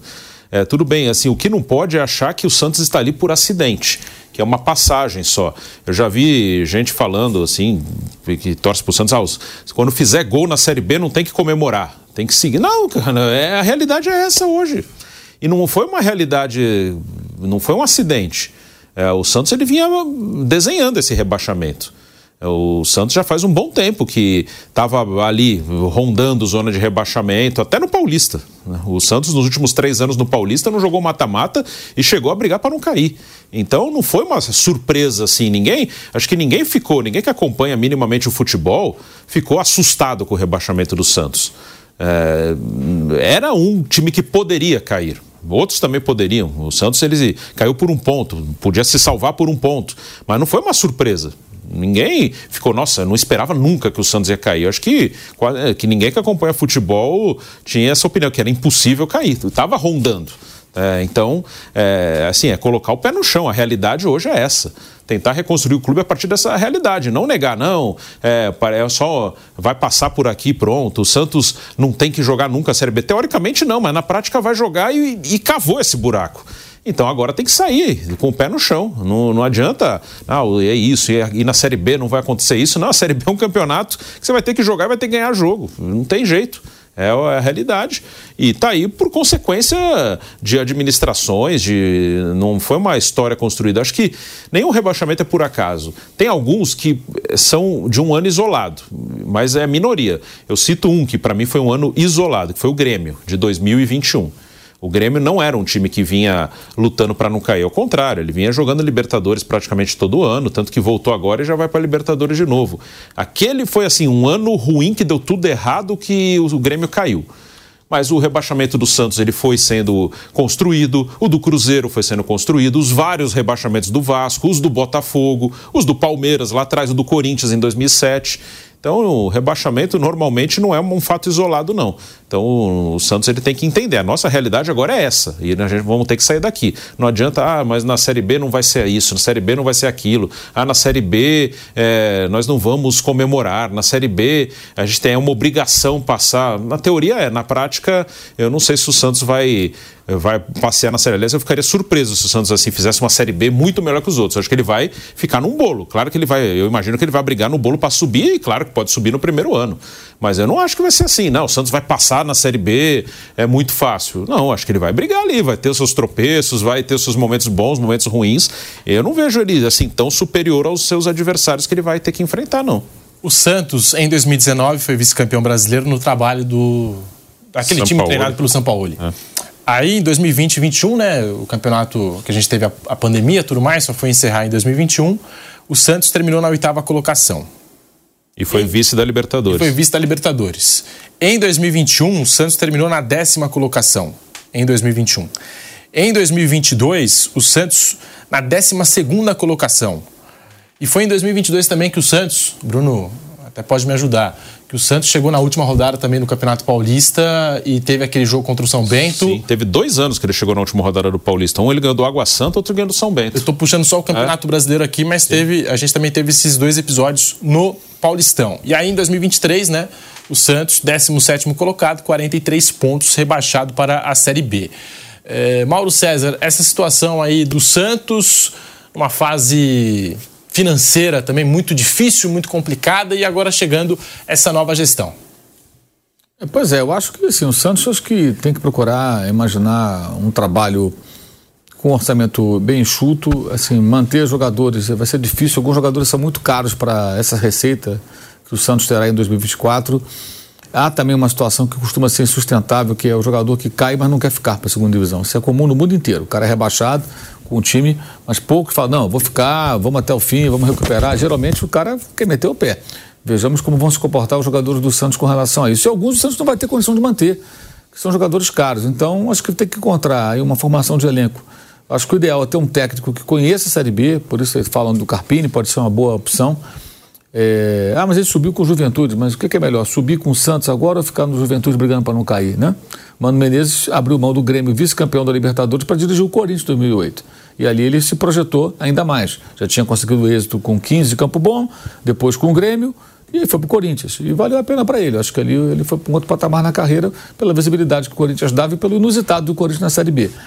E, então, assim, talvez um técnico que tenha essa, esse entendimento da competição, acho que é importante, e que consiga identificar jogadores que vejam o Santos como uma oportunidade de carreira o cara que joga num time menor, que tem qualidade, que pode ajudar a formar um time competitivo na segunda divisão, e que ele fale, cara, é o Santos. Eu nunca me imaginei jogando num time como o Santos, agora eu tenho a chance de jogar no Santos, de repente. Esse cara vai deixar tudo em campo, ele vai lutar é, com todas as forças para devolver o que o Santos tem que ter um time assim.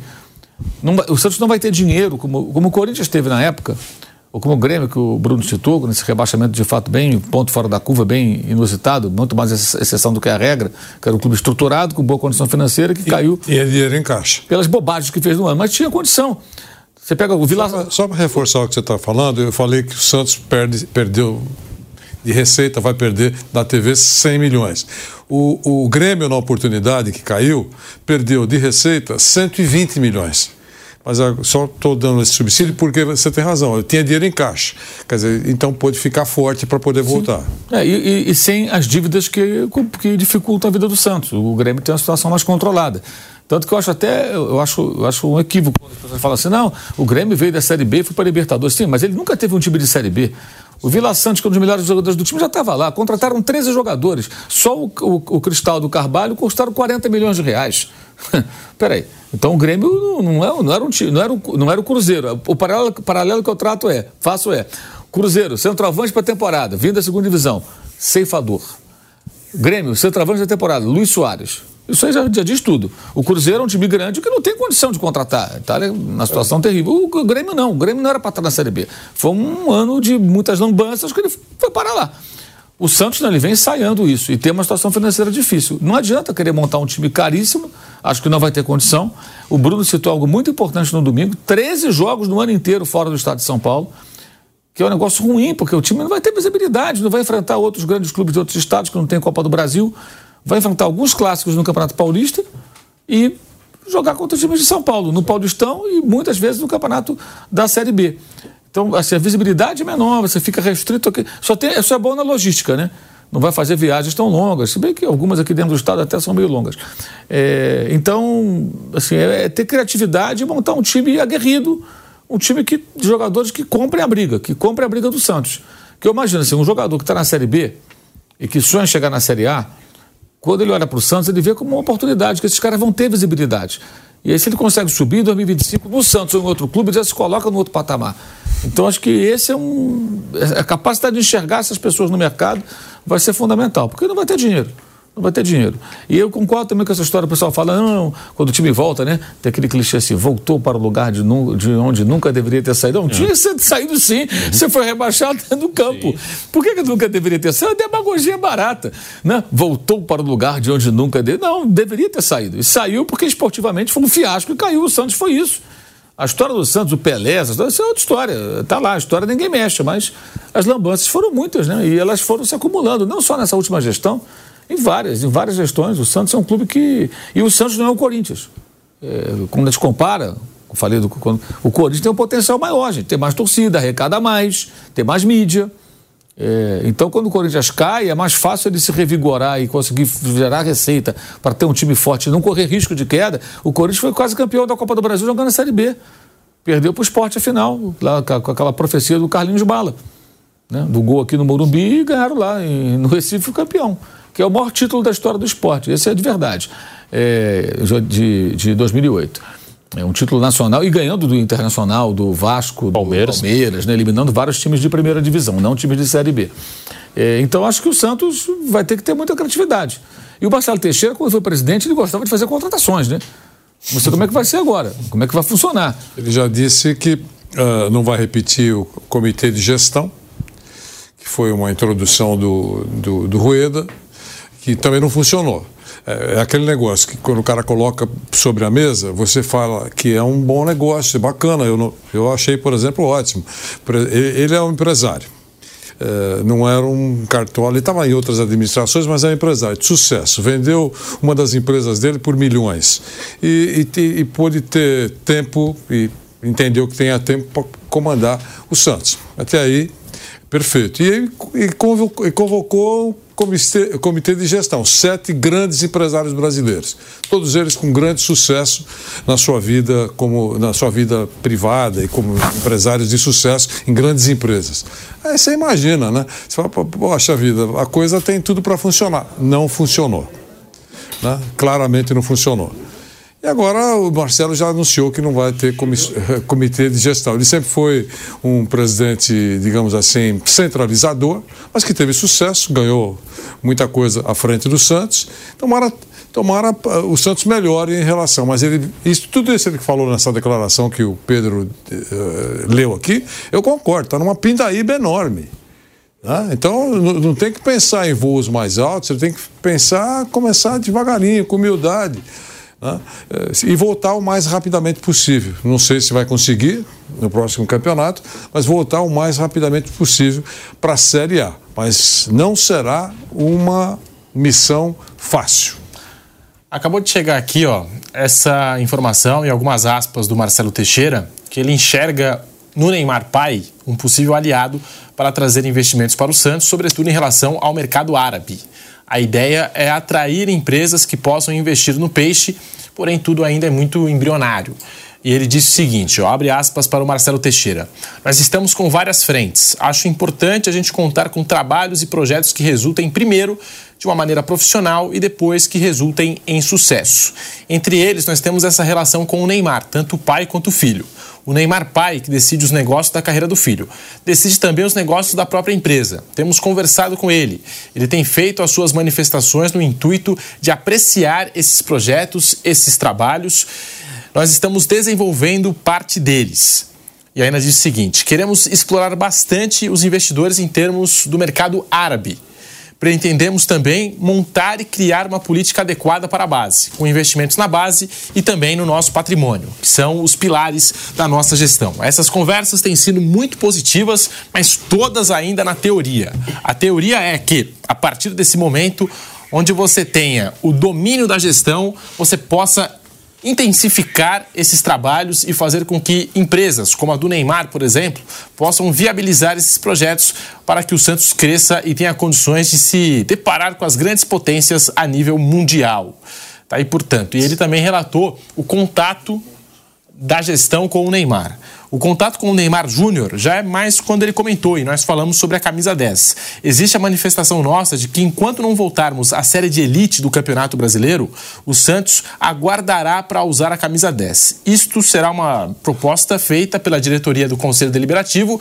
Ali houve uma brincadeira, já que nós temos um projeto também voltado à carreira do Neymar e para a reestruturação do clube, objetivando também quando houver a possibilidade do retorno do Neymar ao Brasil. Então eu brinquei. No início eu falei que a camisa 10 estava guardada para o Neymar. E aí eles falaram que o 10 tem dono e que a do Neymar é a 11, afirmou o Marcelo Teixeira.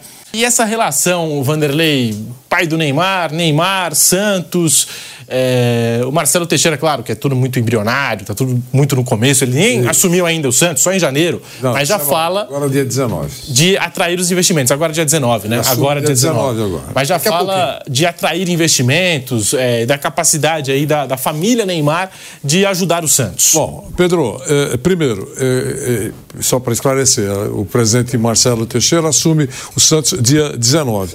Com relação a tudo que ele falou, é, eu classifico 90% do que o presidente falou uh, no modo protocolo de intenções. Pronto. Então não tem. Está no protocolo de intenções. Pode acontecer, pode não acontecer, uh, pode não prosperar, pode prosperar. É tudo é uma incógnita, é uma grande dúvida, tudo que ele falou. Mas, claro, na cabeça dele, gostaria que tudo funcionasse bem para o Santos. E com relação à família Neymar, que você colocou. Você leu aí, não sei se é o que ele disse, mas ou você leu, ele, atrair investimento. Atrair investimento.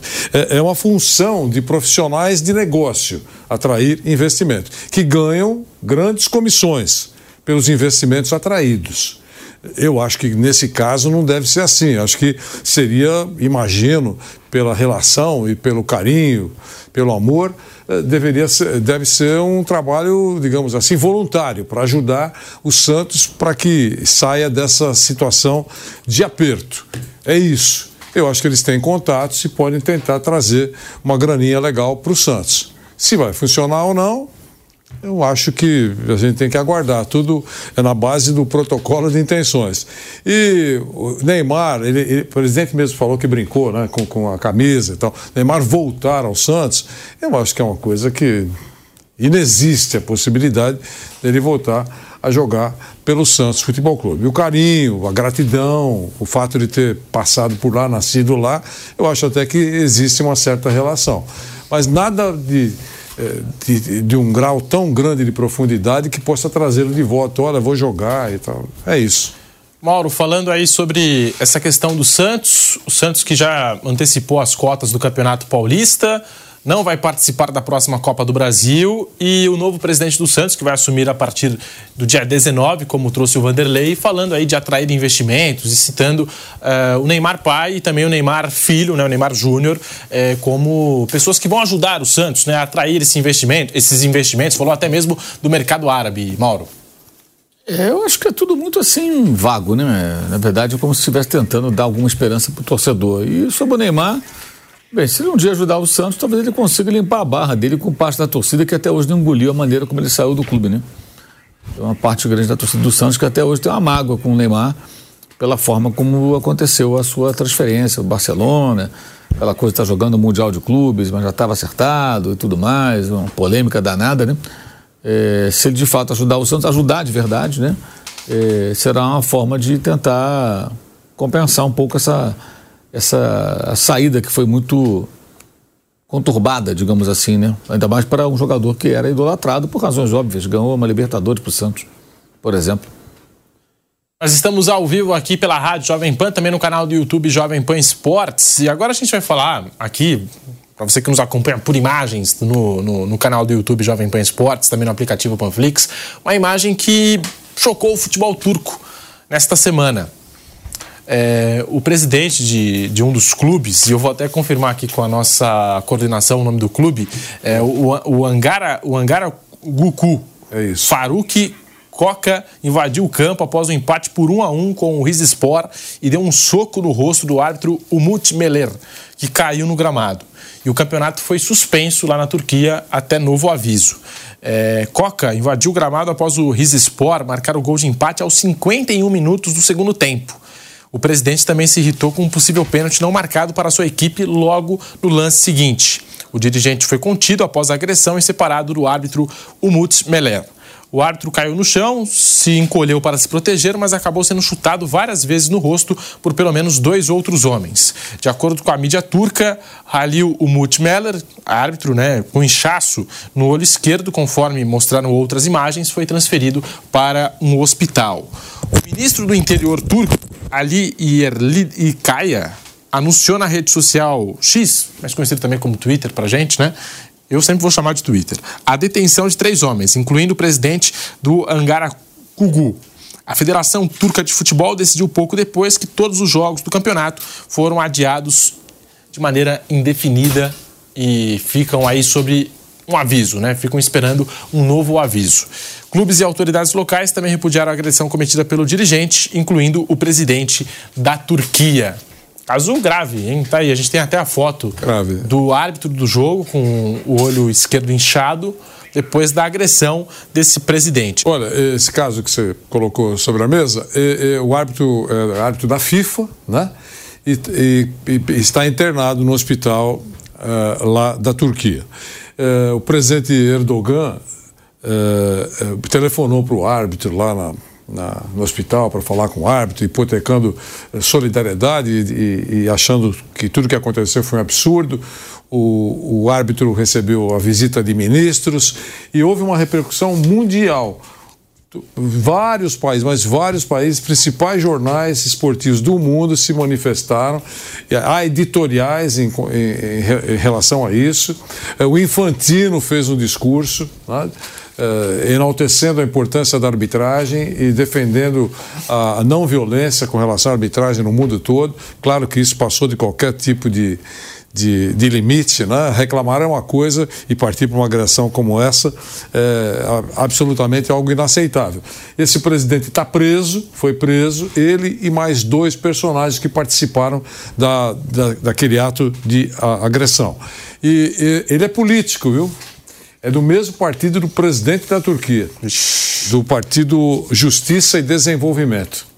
Então, só para fazer essa ressalva, que ele é um político, empresário e político do mesmo partido do presidente que fez essa, essa idiotice e que arranha a imagem do país, claro, porque vira manchete eh, no mundo todo, eh, para o futebol, e eu acho que vai dançar realmente vai dançar. Está preso, hein? Está preso e acho que deve ser eliminado do futebol, imagino. Eliminado do futebol, prejudicou o clube. O clube está em décimo lugar na classificação, uh, se eu não estiver equivocado, décimo lugar na classificação do, do, do campeonato turco. Então foi algo muito triste que aconteceu nas últimas horas. Pedro. É, eu estou até dando uma olhada aqui na colocação, mas é isso mesmo, né? Um time que não está muito bem colocado aí na tabela é, do campeonato turco.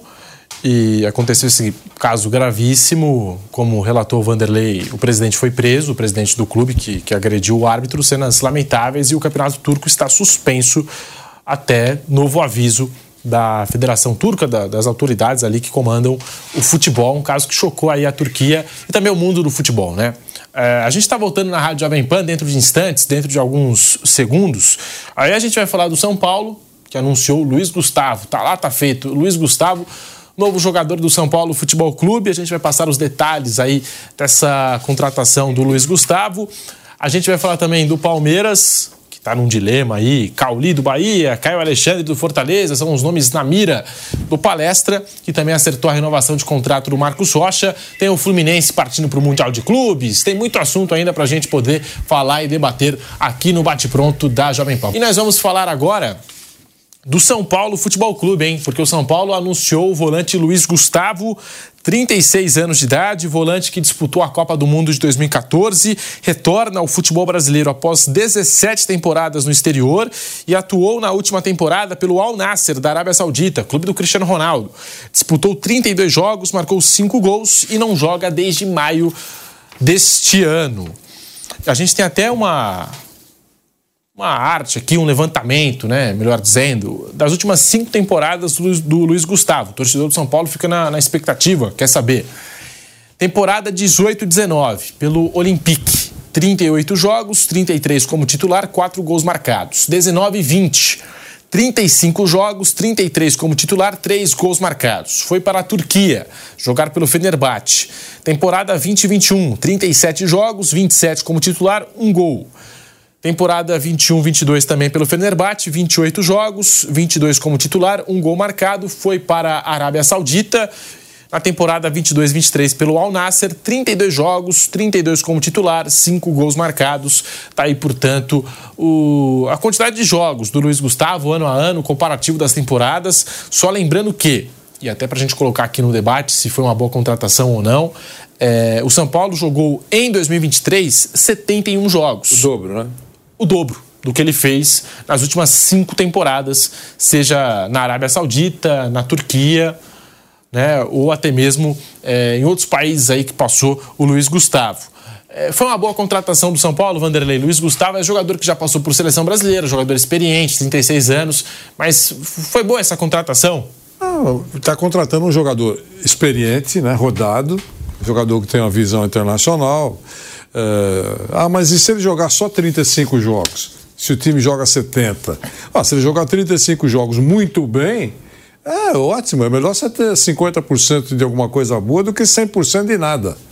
Então, uh, eu acho, acho que isso é uma outra avaliação. O São Paulo deve ter feito essa avaliação. Traz um jogador, uh, eu acho importante. Boa Ele joga desde maio, não é isso? Isso. Desde maio, faz um tempão.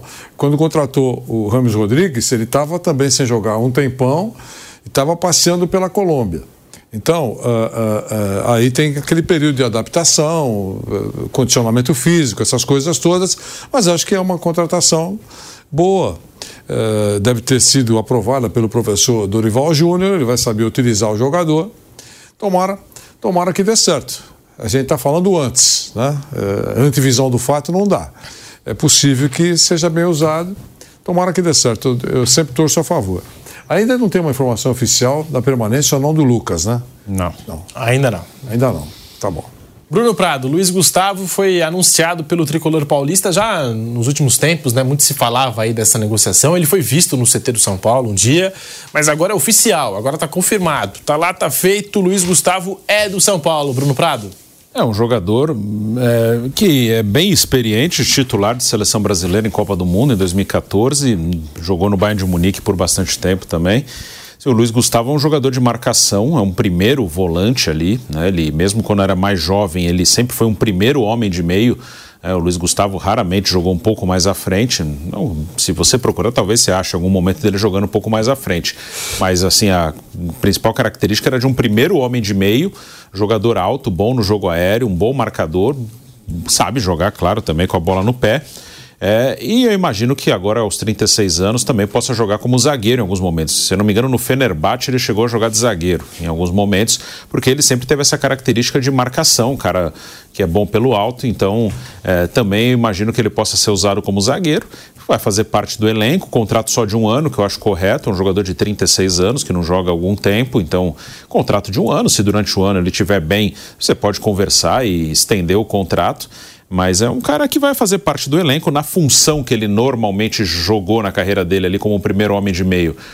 O São Paulo hoje tem um titular, para mim, absoluto, que é o Pablo Maia, que é um grande jogador que não sei se tem, vai ter alguma negociação né, dos jogadores que São Paulo tem no elenco. Com certeza ele e o Beraldo são os mais valorizados numa possível negociação mas não, não tem. É um ano que São Paulo vai ter quatro competições, se contar a Supercopa do Brasil, que é um jogo só cinco.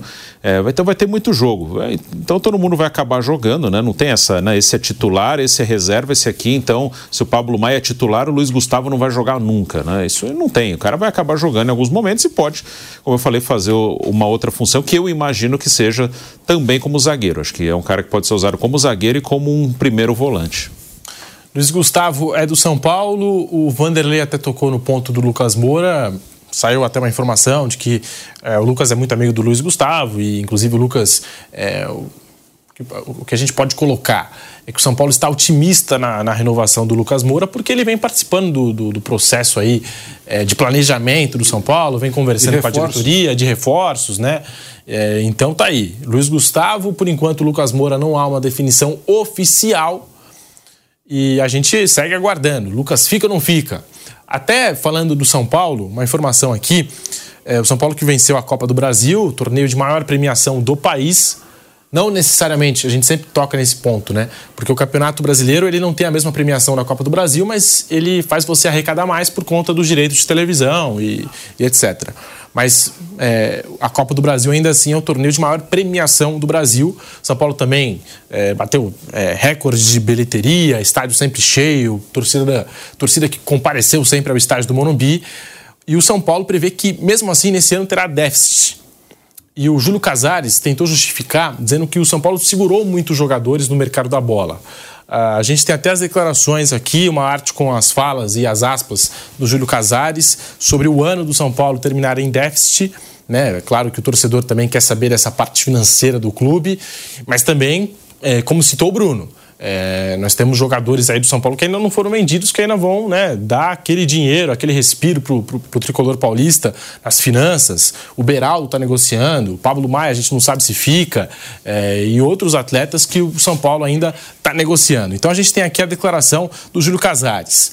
Abre aspas. Nós podemos chegar agora no final do ano com déficit em agosto, a gente tinha oferta por três ou quatro jogadores. Naquele momento, nós tivemos a tranquilidade de não os vender para tentar ganhar a Copa do Brasil, como ganhamos.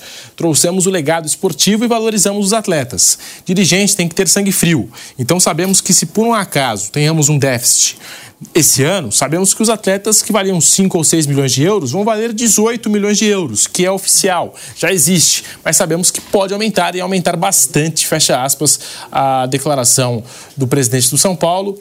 O clube arrecadou cerca de 90 milhões de reais na Copa do Brasil, contando todas as fases, a premiação do campeão da Copa do Brasil é, 2023, 90 milhões. São Paulo também bateu é, vários é, recordes de público, torcedor sempre lotando o estádio, e ainda assim é, vai terminar o ano. Essa, pelo menos, é a projeção até agora, vai depender também da janela de transferências, mas no momento está terminando o ano no vermelho. Não chega a ser um pouco assustador tudo isso pelo ano que foi, pelo ano que o São Paulo conquistou um título como o da Copa do Brasil e o torcedor que sempre colocou 40, 50 mil no estádio do Morumbi, Vanderlei? Bom, uh, não é de hoje que a situação do São Paulo não é confortável, a situação financeira do São Paulo não é confortável. Então, não, é, pode ser surpreendente, como você falou, lota estádio, mas é, lotou estádio, mas sempre colocou um preço, digamos assim, mais popular em relação a outros estádios. É, então, a situação financeira do São Paulo não é, eu vou repetir, não é confortável. Tem dívidas para pagar. Né? Por exemplo, continua pagando, imagino que sim, né? o Daniel Alves. Vai demorar um pouco ainda para terminar. Daniel Alves está preso há um ano uh, uh, deve ser julgado até o final desse, desse, desse mês, dizem. Era para ser julgado no até o final de novembro. Agora parece que até o final do ano. Então está quase acabando o ano e ele continua preso e o julgamento ainda não aconteceu. Mas ele vai recebendo cerca de 400, né, Bruno? 400 ou 500 mil reais mês. É, por aí. Né? É, durante quatro anos a dívida, né? É. Durante quatro anos. É um, é um dinheirão. Então tem dívidas para pagar o São Paulo. E deve estar tá fazendo contas aí e deve ter apresentado esses números com mais clareza para uh, o Conselho Deliberativo do São Paulo. São Paulo que ainda está aguardando né, aquela proposta, aliás, já chegaram propostas pelo, pelo Beraldo, por exemplo, mas o São Paulo acredita que pode lucrar ainda mais com o jogador. Está é, contando com Isso. ofertas aí. Aquela brincadeira que eu faço aqui no programa, torcendo para o telefone tocar. Né? É, se tocar, a gente atende, desde que seja uma oferta importante, fica a torcida, mas também pode não tocar o telefone. Pode dar uma notícia só para não esquecer, só para claro. passar? É, é, acabou de assinar a posse uh, o compromisso de posse uh, na função de interventor da CBF, o presidente do Superior Tribunal de Justiça, o doutor José Perdiz. Como sabem, o, o presidente Edinaldo Rodrigues foi afastado pela Justiça e o, o doutor José Perdiz, como presidente do Superior Tribunal de Justiça, é o novo interventor. E pela determinação judicial, ele tem 30 dias para marcar novas eleições é muito interessante porque já começou a campanha política de quem? De Edinaldo Rodrigues. Ele não tem candidato de oposição até agora, então ele já está conversando com os eleitores para, se for confirmada a, a, saída dele por esse episódio, mas ele ficaria livre para se candidatar novamente. Então é muito possível que uh, uh, teremos a volta daquele que foi. É um negócio bacana. É, que está acontecendo no futebol brasileiro. Então, uma informação importante sobre essa briga política aí nos bastidores da, da CBF. É, o Edinaldo Rodrigues já também tá se preparando aí para essa já nova tá, eleição, já tá próximos se preparando 30 com, dias aí. É, com, é, é, pelo menos é um compromisso determinado Sim. pela Justiça. Então, ele vai ele vai estar tá acertando. Posso me candidatar? Possivelmente vai, porque ele é forte, acho que no, no, no colégio eleitoral, que são os presidentes de federações e os presidentes de clubes. É verdade que tem aí a, a duas uh, mãos uh, de gatos, né, que é do Ricardo Teixeira e do Marco Polo Leonero, uh, mas muito provavelmente não vai mudar o curso da eleição. Vamos aguardar que todo dia é uma grande emoção. Mas esse é o cenário hoje da CBF. Até em cima disso, a FIFA que tinha enviado uma carta né, à CBF falando que, ó, se for mexer aí na política é, da CBF, entrar na justiça comum, é, o Brasil vai sofrer sanções. É, o Fluminense, uma das, das, sanções que foram colocadas na mesa, o Fluminense podia ficar de fora do Mundial, não vai mais acontecer. O Fluminense vai disputar o Mundial, é, mas existem outras possibilidades do Brasil ficar sem jogar as eliminatórias, né? Que foi isso foi citado. A, a dos clubes brasileiros ficarem sem a Libertadores é, da América também. Não vai acontecer, porque a, a resposta. Primeiro que eles vão fazer outra eleição. Aí vai dar o mesmo Edivaldo, Edinaldo Rodrigues, e aí acabou, né?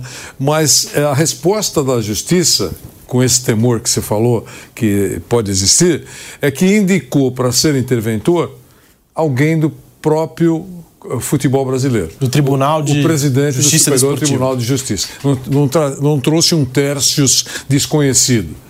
É isso. Então é importante também esse esclarecimento, porque o torcedor às vezes fica pensando: é. poxa vida, será que vai alterar alguma coisa na, na rotina do meu clube? O, ou algo do tipo? O, Pedro, a tua uh, observação é perfeita, mas se fosse a federação do, do Butão, isso que você falou, sem dúvida. Mas por ser a Confederação Brasileira de Futebol, eh, haverá um, se fosse o caso, haveria um atalho para encontrarmos um outro caminho, nada radical. É, nessa eleição, se ela acontecer, né, que a CBF ela recorreu ao STJ né, para tentar derrubar a decisão, assim, se ela ocorrer, há uma curiosidade assim que a gente vai ver se o Edinaldo Rodrigues ele está ou estava no poder ou se ele tem poder realmente. É ou se quem está de fora é que tem o poder, né? Que há uma diferença, assim. Sempre vai ter alguém sentado na cadeira de presidente de qualquer coisa, assim, de um clube, de um uma entidade, de uma empresa, de um país, de qualquer coisa. Mas nem sempre quem está na cadeira tem o poder. Né? Então, se tiver uma eleição, a gente vai ver se o Edinaldo ele realmente tem o poder ou se era o cara que estava ali exercendo o poder, porque alguém tem que estar lá. Aí a gente vai ver se, um... se virar um candidato contra que, de alguém que talvez realmente tenha o poder. Isso aí a gente vai ver nos próximos dias. Tem razão. É, eu, eu acho que esse detalhe do Bruno é importante, é, mas é com relação ao poder na justiça. Sim. Porque se olhar, olhando de longe, eu entendo que o Ricardo Teixeira e o Marco Polo de Onero, na justiça do Rio de Janeiro, eles têm mais força do que o Edinaldo Sim. Rodrigues. Pronto, esse, só para reforçar o que o Bruno disse. No quadro eleitoral, eu acho que o Edinaldo Rodrigues é mais forte porque ele tem sido muito generoso com os seus eleitores. Sim. Né? Com decisões muito, digamos assim, eh, doces para os eleitores, especialmente com os presidentes das federações estaduais. Que são maioria né, no colégio, né, pelo peso que tem. Estamos ao vivo aqui com o bate-pronto da Jovem Pan, agora 13 horas mais 50 minutos, falando também é, desse clima político né, na, na, na, CBF, né, dessa também briga política é, nos bastidores da principal entidade do futebol brasileiro, o governo Edinaldo Rodrigues e, e, a oposição. Também tudo isso que foi colocado aqui na mesa, fora o desgaste que é para o Edinaldo, né, ter que passar por uma situação dessas e tudo mais, né, é, enfim.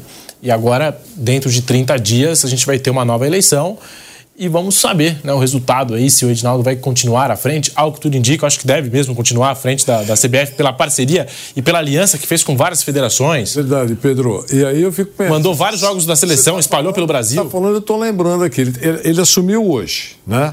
Hoje é dia. Uh, dia 12 de dezembro. 12, né? Então até dia 12 de janeiro. É isso? Isso. Tem que fazer. É, no início de janeiro, a gente vai ter a confirmação do Ancelotti ou não? É, também isso Essa passa. é uma pergunta que a gente tem que fazer, porque a, a, a informação é que em janeiro já, já, teríamos a confirmação do professor Ancelotti. Né? Será que ele vai confirmar ou não? Será que o professor está assustado lá? Ele está empregado no Real Madrid, está assustado porque tem essa briga eh, de poder na, na, na CBF. Enfim, as próximas semanas serão emocionantes. A gente aguarda os próximos capítulos é, aí, aí, dessa história, dessa novela na CBF. Terça-feira, daqui a pouquinho, hein? Tem jogo do Mundial de Clubes às 15 horas.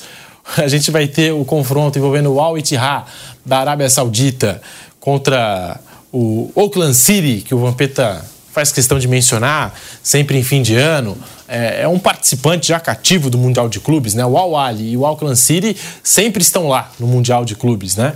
E principalmente o Al Ali vem enfrentando os times brasileiros, os times sul-americanos aí nos últimos tempos. Quem passar desse jogo, é, eu acho que é o que tudo indica, vai pegar o Al Ali. Sim. E quem passar aí de Al Ali ou Al Ittihad terá o Fluminense na semifinal. O Fluminense que embarca hoje para o Mundial de Clubes da FIFA, hoje à noite, já se despede é, do seu torcedor.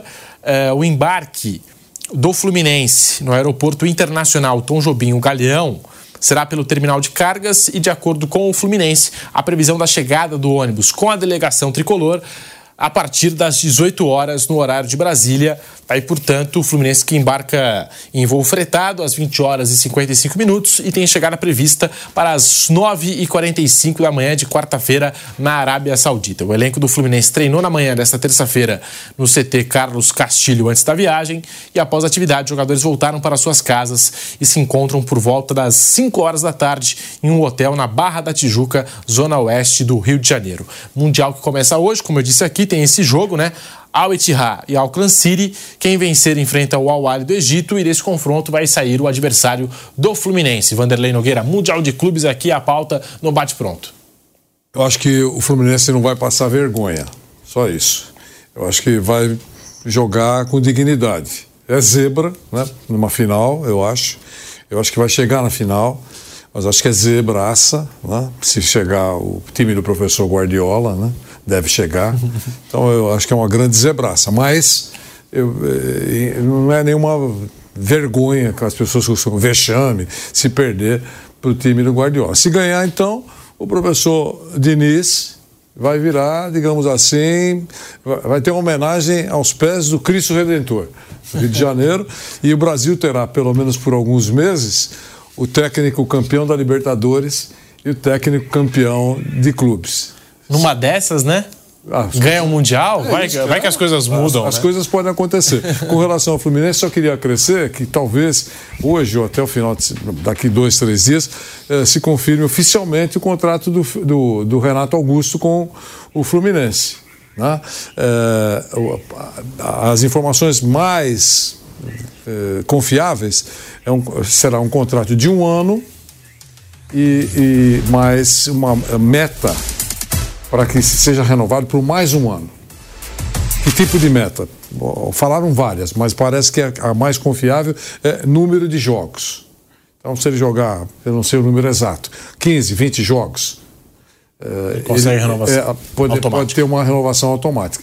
Torço muito para que dê certo e que ele consiga provar uh, no campo que efetivamente não é o momento de parar.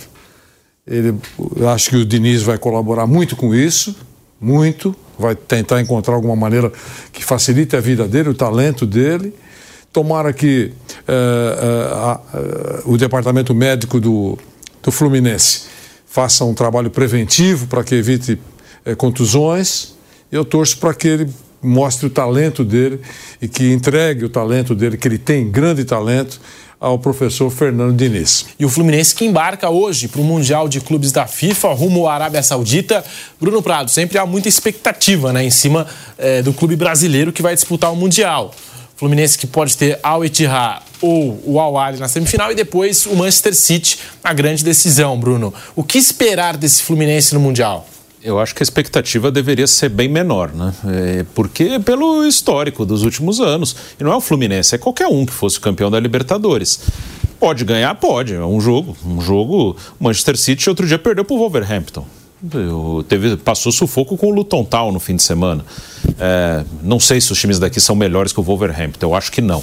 Mas, enfim, é, são times que é, são mais próximos do que do nosso nível do que o Manchester City. Ganha, às vezes ele ganha, perde, empata. Não está num grande momento o Manchester City, é, não tem jogado bem, vinha de quatro jogos sem vencer no campeonato e agora venceu o Luton Town, que é um time recém-promovido, e não jogou bem, fez um jogo bem ruim no domingo, ganhou de virada. Não está bem, mas ainda assim ele é bem superior ao Fluminense ou a qualquer outro time sul-americano que tivesse lá, ou os outros campeões continentais. Aí não, não é opinião, são os fatos. Assim, o, o jogo jogo semifinal é o jogo equilibrado. É, hoje eu nem considero mais um vexame se o campeão da Libertadores perder a semifinal. É um resultado normal. Os dados mostram isso. Desde 2010, quando aconteceu pela primeira vez uma derrota do campeão da Libertadores na semifinal, que foi do Internacional para o Mazembe, o aproveitamento é 50-50, semifinal. Em 50% das vezes o campeão da Libertadores ganha, vai à final, e 50% das vezes não ganha. Então já não é mais aquela coisa assustadora. Eu lembro bem quando o Inter perdeu para o Mazembe, foi uma coisa meio assustadora. Nossa, como isso aconteceu? Mas depois o Atlético Mineiro perdeu, o River Plate perdeu, o Atlético Nacional perdeu, o Palmeiras perdeu, o Flamengo perdeu. E a gente viu, não, o nosso nível é mais próximo daqui desses times, do campeão da Ásia, do campeão da África, do time mexicano, campeão da CONCACAF, do que do campeão europeu. É impossível ganhar? Lógico que não. Mas, assim, não dá para contar com Você tem que, assim, acho que a mentalidade tem que. Se ganhar, Claro, é uma festa, comemora, mas é o anormal. Não dá para cobrar isso dos caras. E eu acho que não dá para cobrar nem ganhar a semifinal. Sim, a semifinal tem que ser encarada como um jogo pau a pau, assim, um jogo difícil, um jogo, vai, de 50 a 50, no máximo 55 a 45, nada mais que isso. E a final de 90 a 10, mas às vezes dá o 10, acontece. Mas é isso, a realidade hoje no futebol global é essa. Ainda mais agora com investimento, por exemplo, no futebol saudita, é, o futebol do Catar também vem se reforçando bastante, né? É... Até saiu a escalação do Al-Ittihad pro jogo daqui a pouco. Tá Benzema, tá Fabinho, tá Kanté, é, tá o Romarinho também. Romarinho tá, também. Tá o goleiro Marcelo Groi, que era do Grêmio.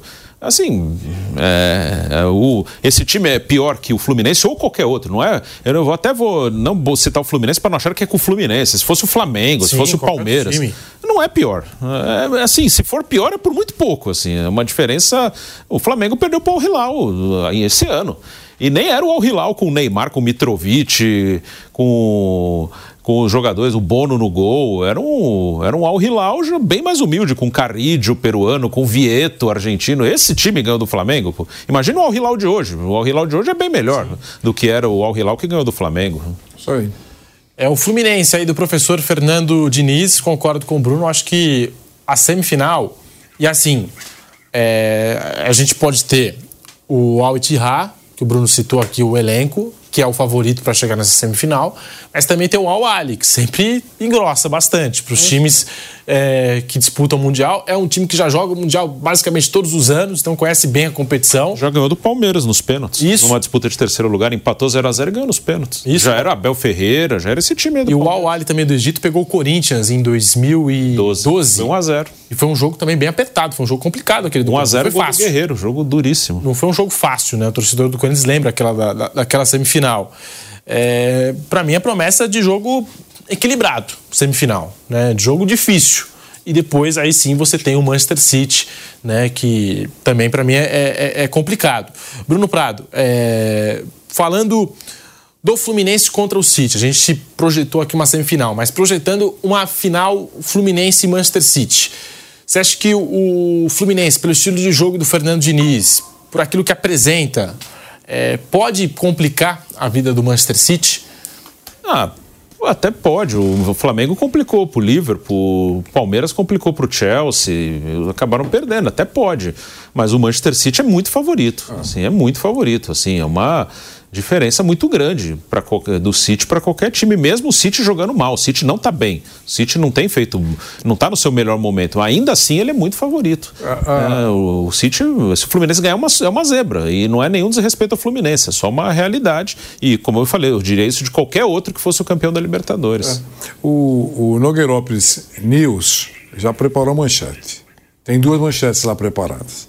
Ganha o, o Manchester, é, deu a lógica perdeu, zebra venceu. É isso. É. Quer dizer, o quadro, o quadro é esse. Agora, pode acontecer? Pode. Lógico que pode. E se acontecer, será um sucesso. Sucesso sem dúvida. Primeiro que o, o, o Fluminense é um time de trintões, não é? Sim. Você já imaginou? E dirigido pelo professor Fernando Diniz. É, e ah, mas você foi zebra e foi sem querer. Eu não sei. Mas vai passar para a história que é o campeão mundial de clubes e, e é, não, é na, não é nada, é, nada pouco. É muito legal. Agora, é, vai na condição de não dar vexame. Eu acho que não dará. O Manchester City que ganhou do Luton Town agora, foi sofrido, mas ganhou ganhou. Foi um jogo assim, brigado, disputado, mas ganhou o jogo. E tem isso também. Mesmo quando não joga bem, é aquilo que a gente falava ontem. Quando não joga bem, o jogo é bom, pô. O jogo é bom, é, é vai para cima e ganha o jogo na maioria das vezes. E até quando perde, a gente fala, nossa, foi um grande jogo do Manchester City. Enfim, é, o Vampeta também chegou a citar ontem que é, ele pegou todos os times da Europa e colocou contra o Manchester City. Ele falou: Eu não aposto contra o Manchester City, não consigo apostar é. contra o Manchester City. Eu também vou nessa linha. É o melhor time. Pode não estar no melhor momento, mas é, é o melhor, é o melhor time mesmo da Europa. Bom, muito obrigado, Bruno Prado, Vanderlei Nogueira, Mauro, César, todo mundo que ajudou a fazer o bate-pronto desta terça-feira. A gente vai ficando por aqui. Deixe seu like no canal do YouTube Jovem Pan Esportes e amanhã tem mais bate-pronto, meio-dia para você.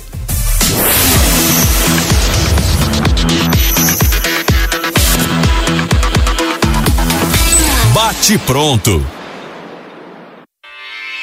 Realização Jovem Pan News.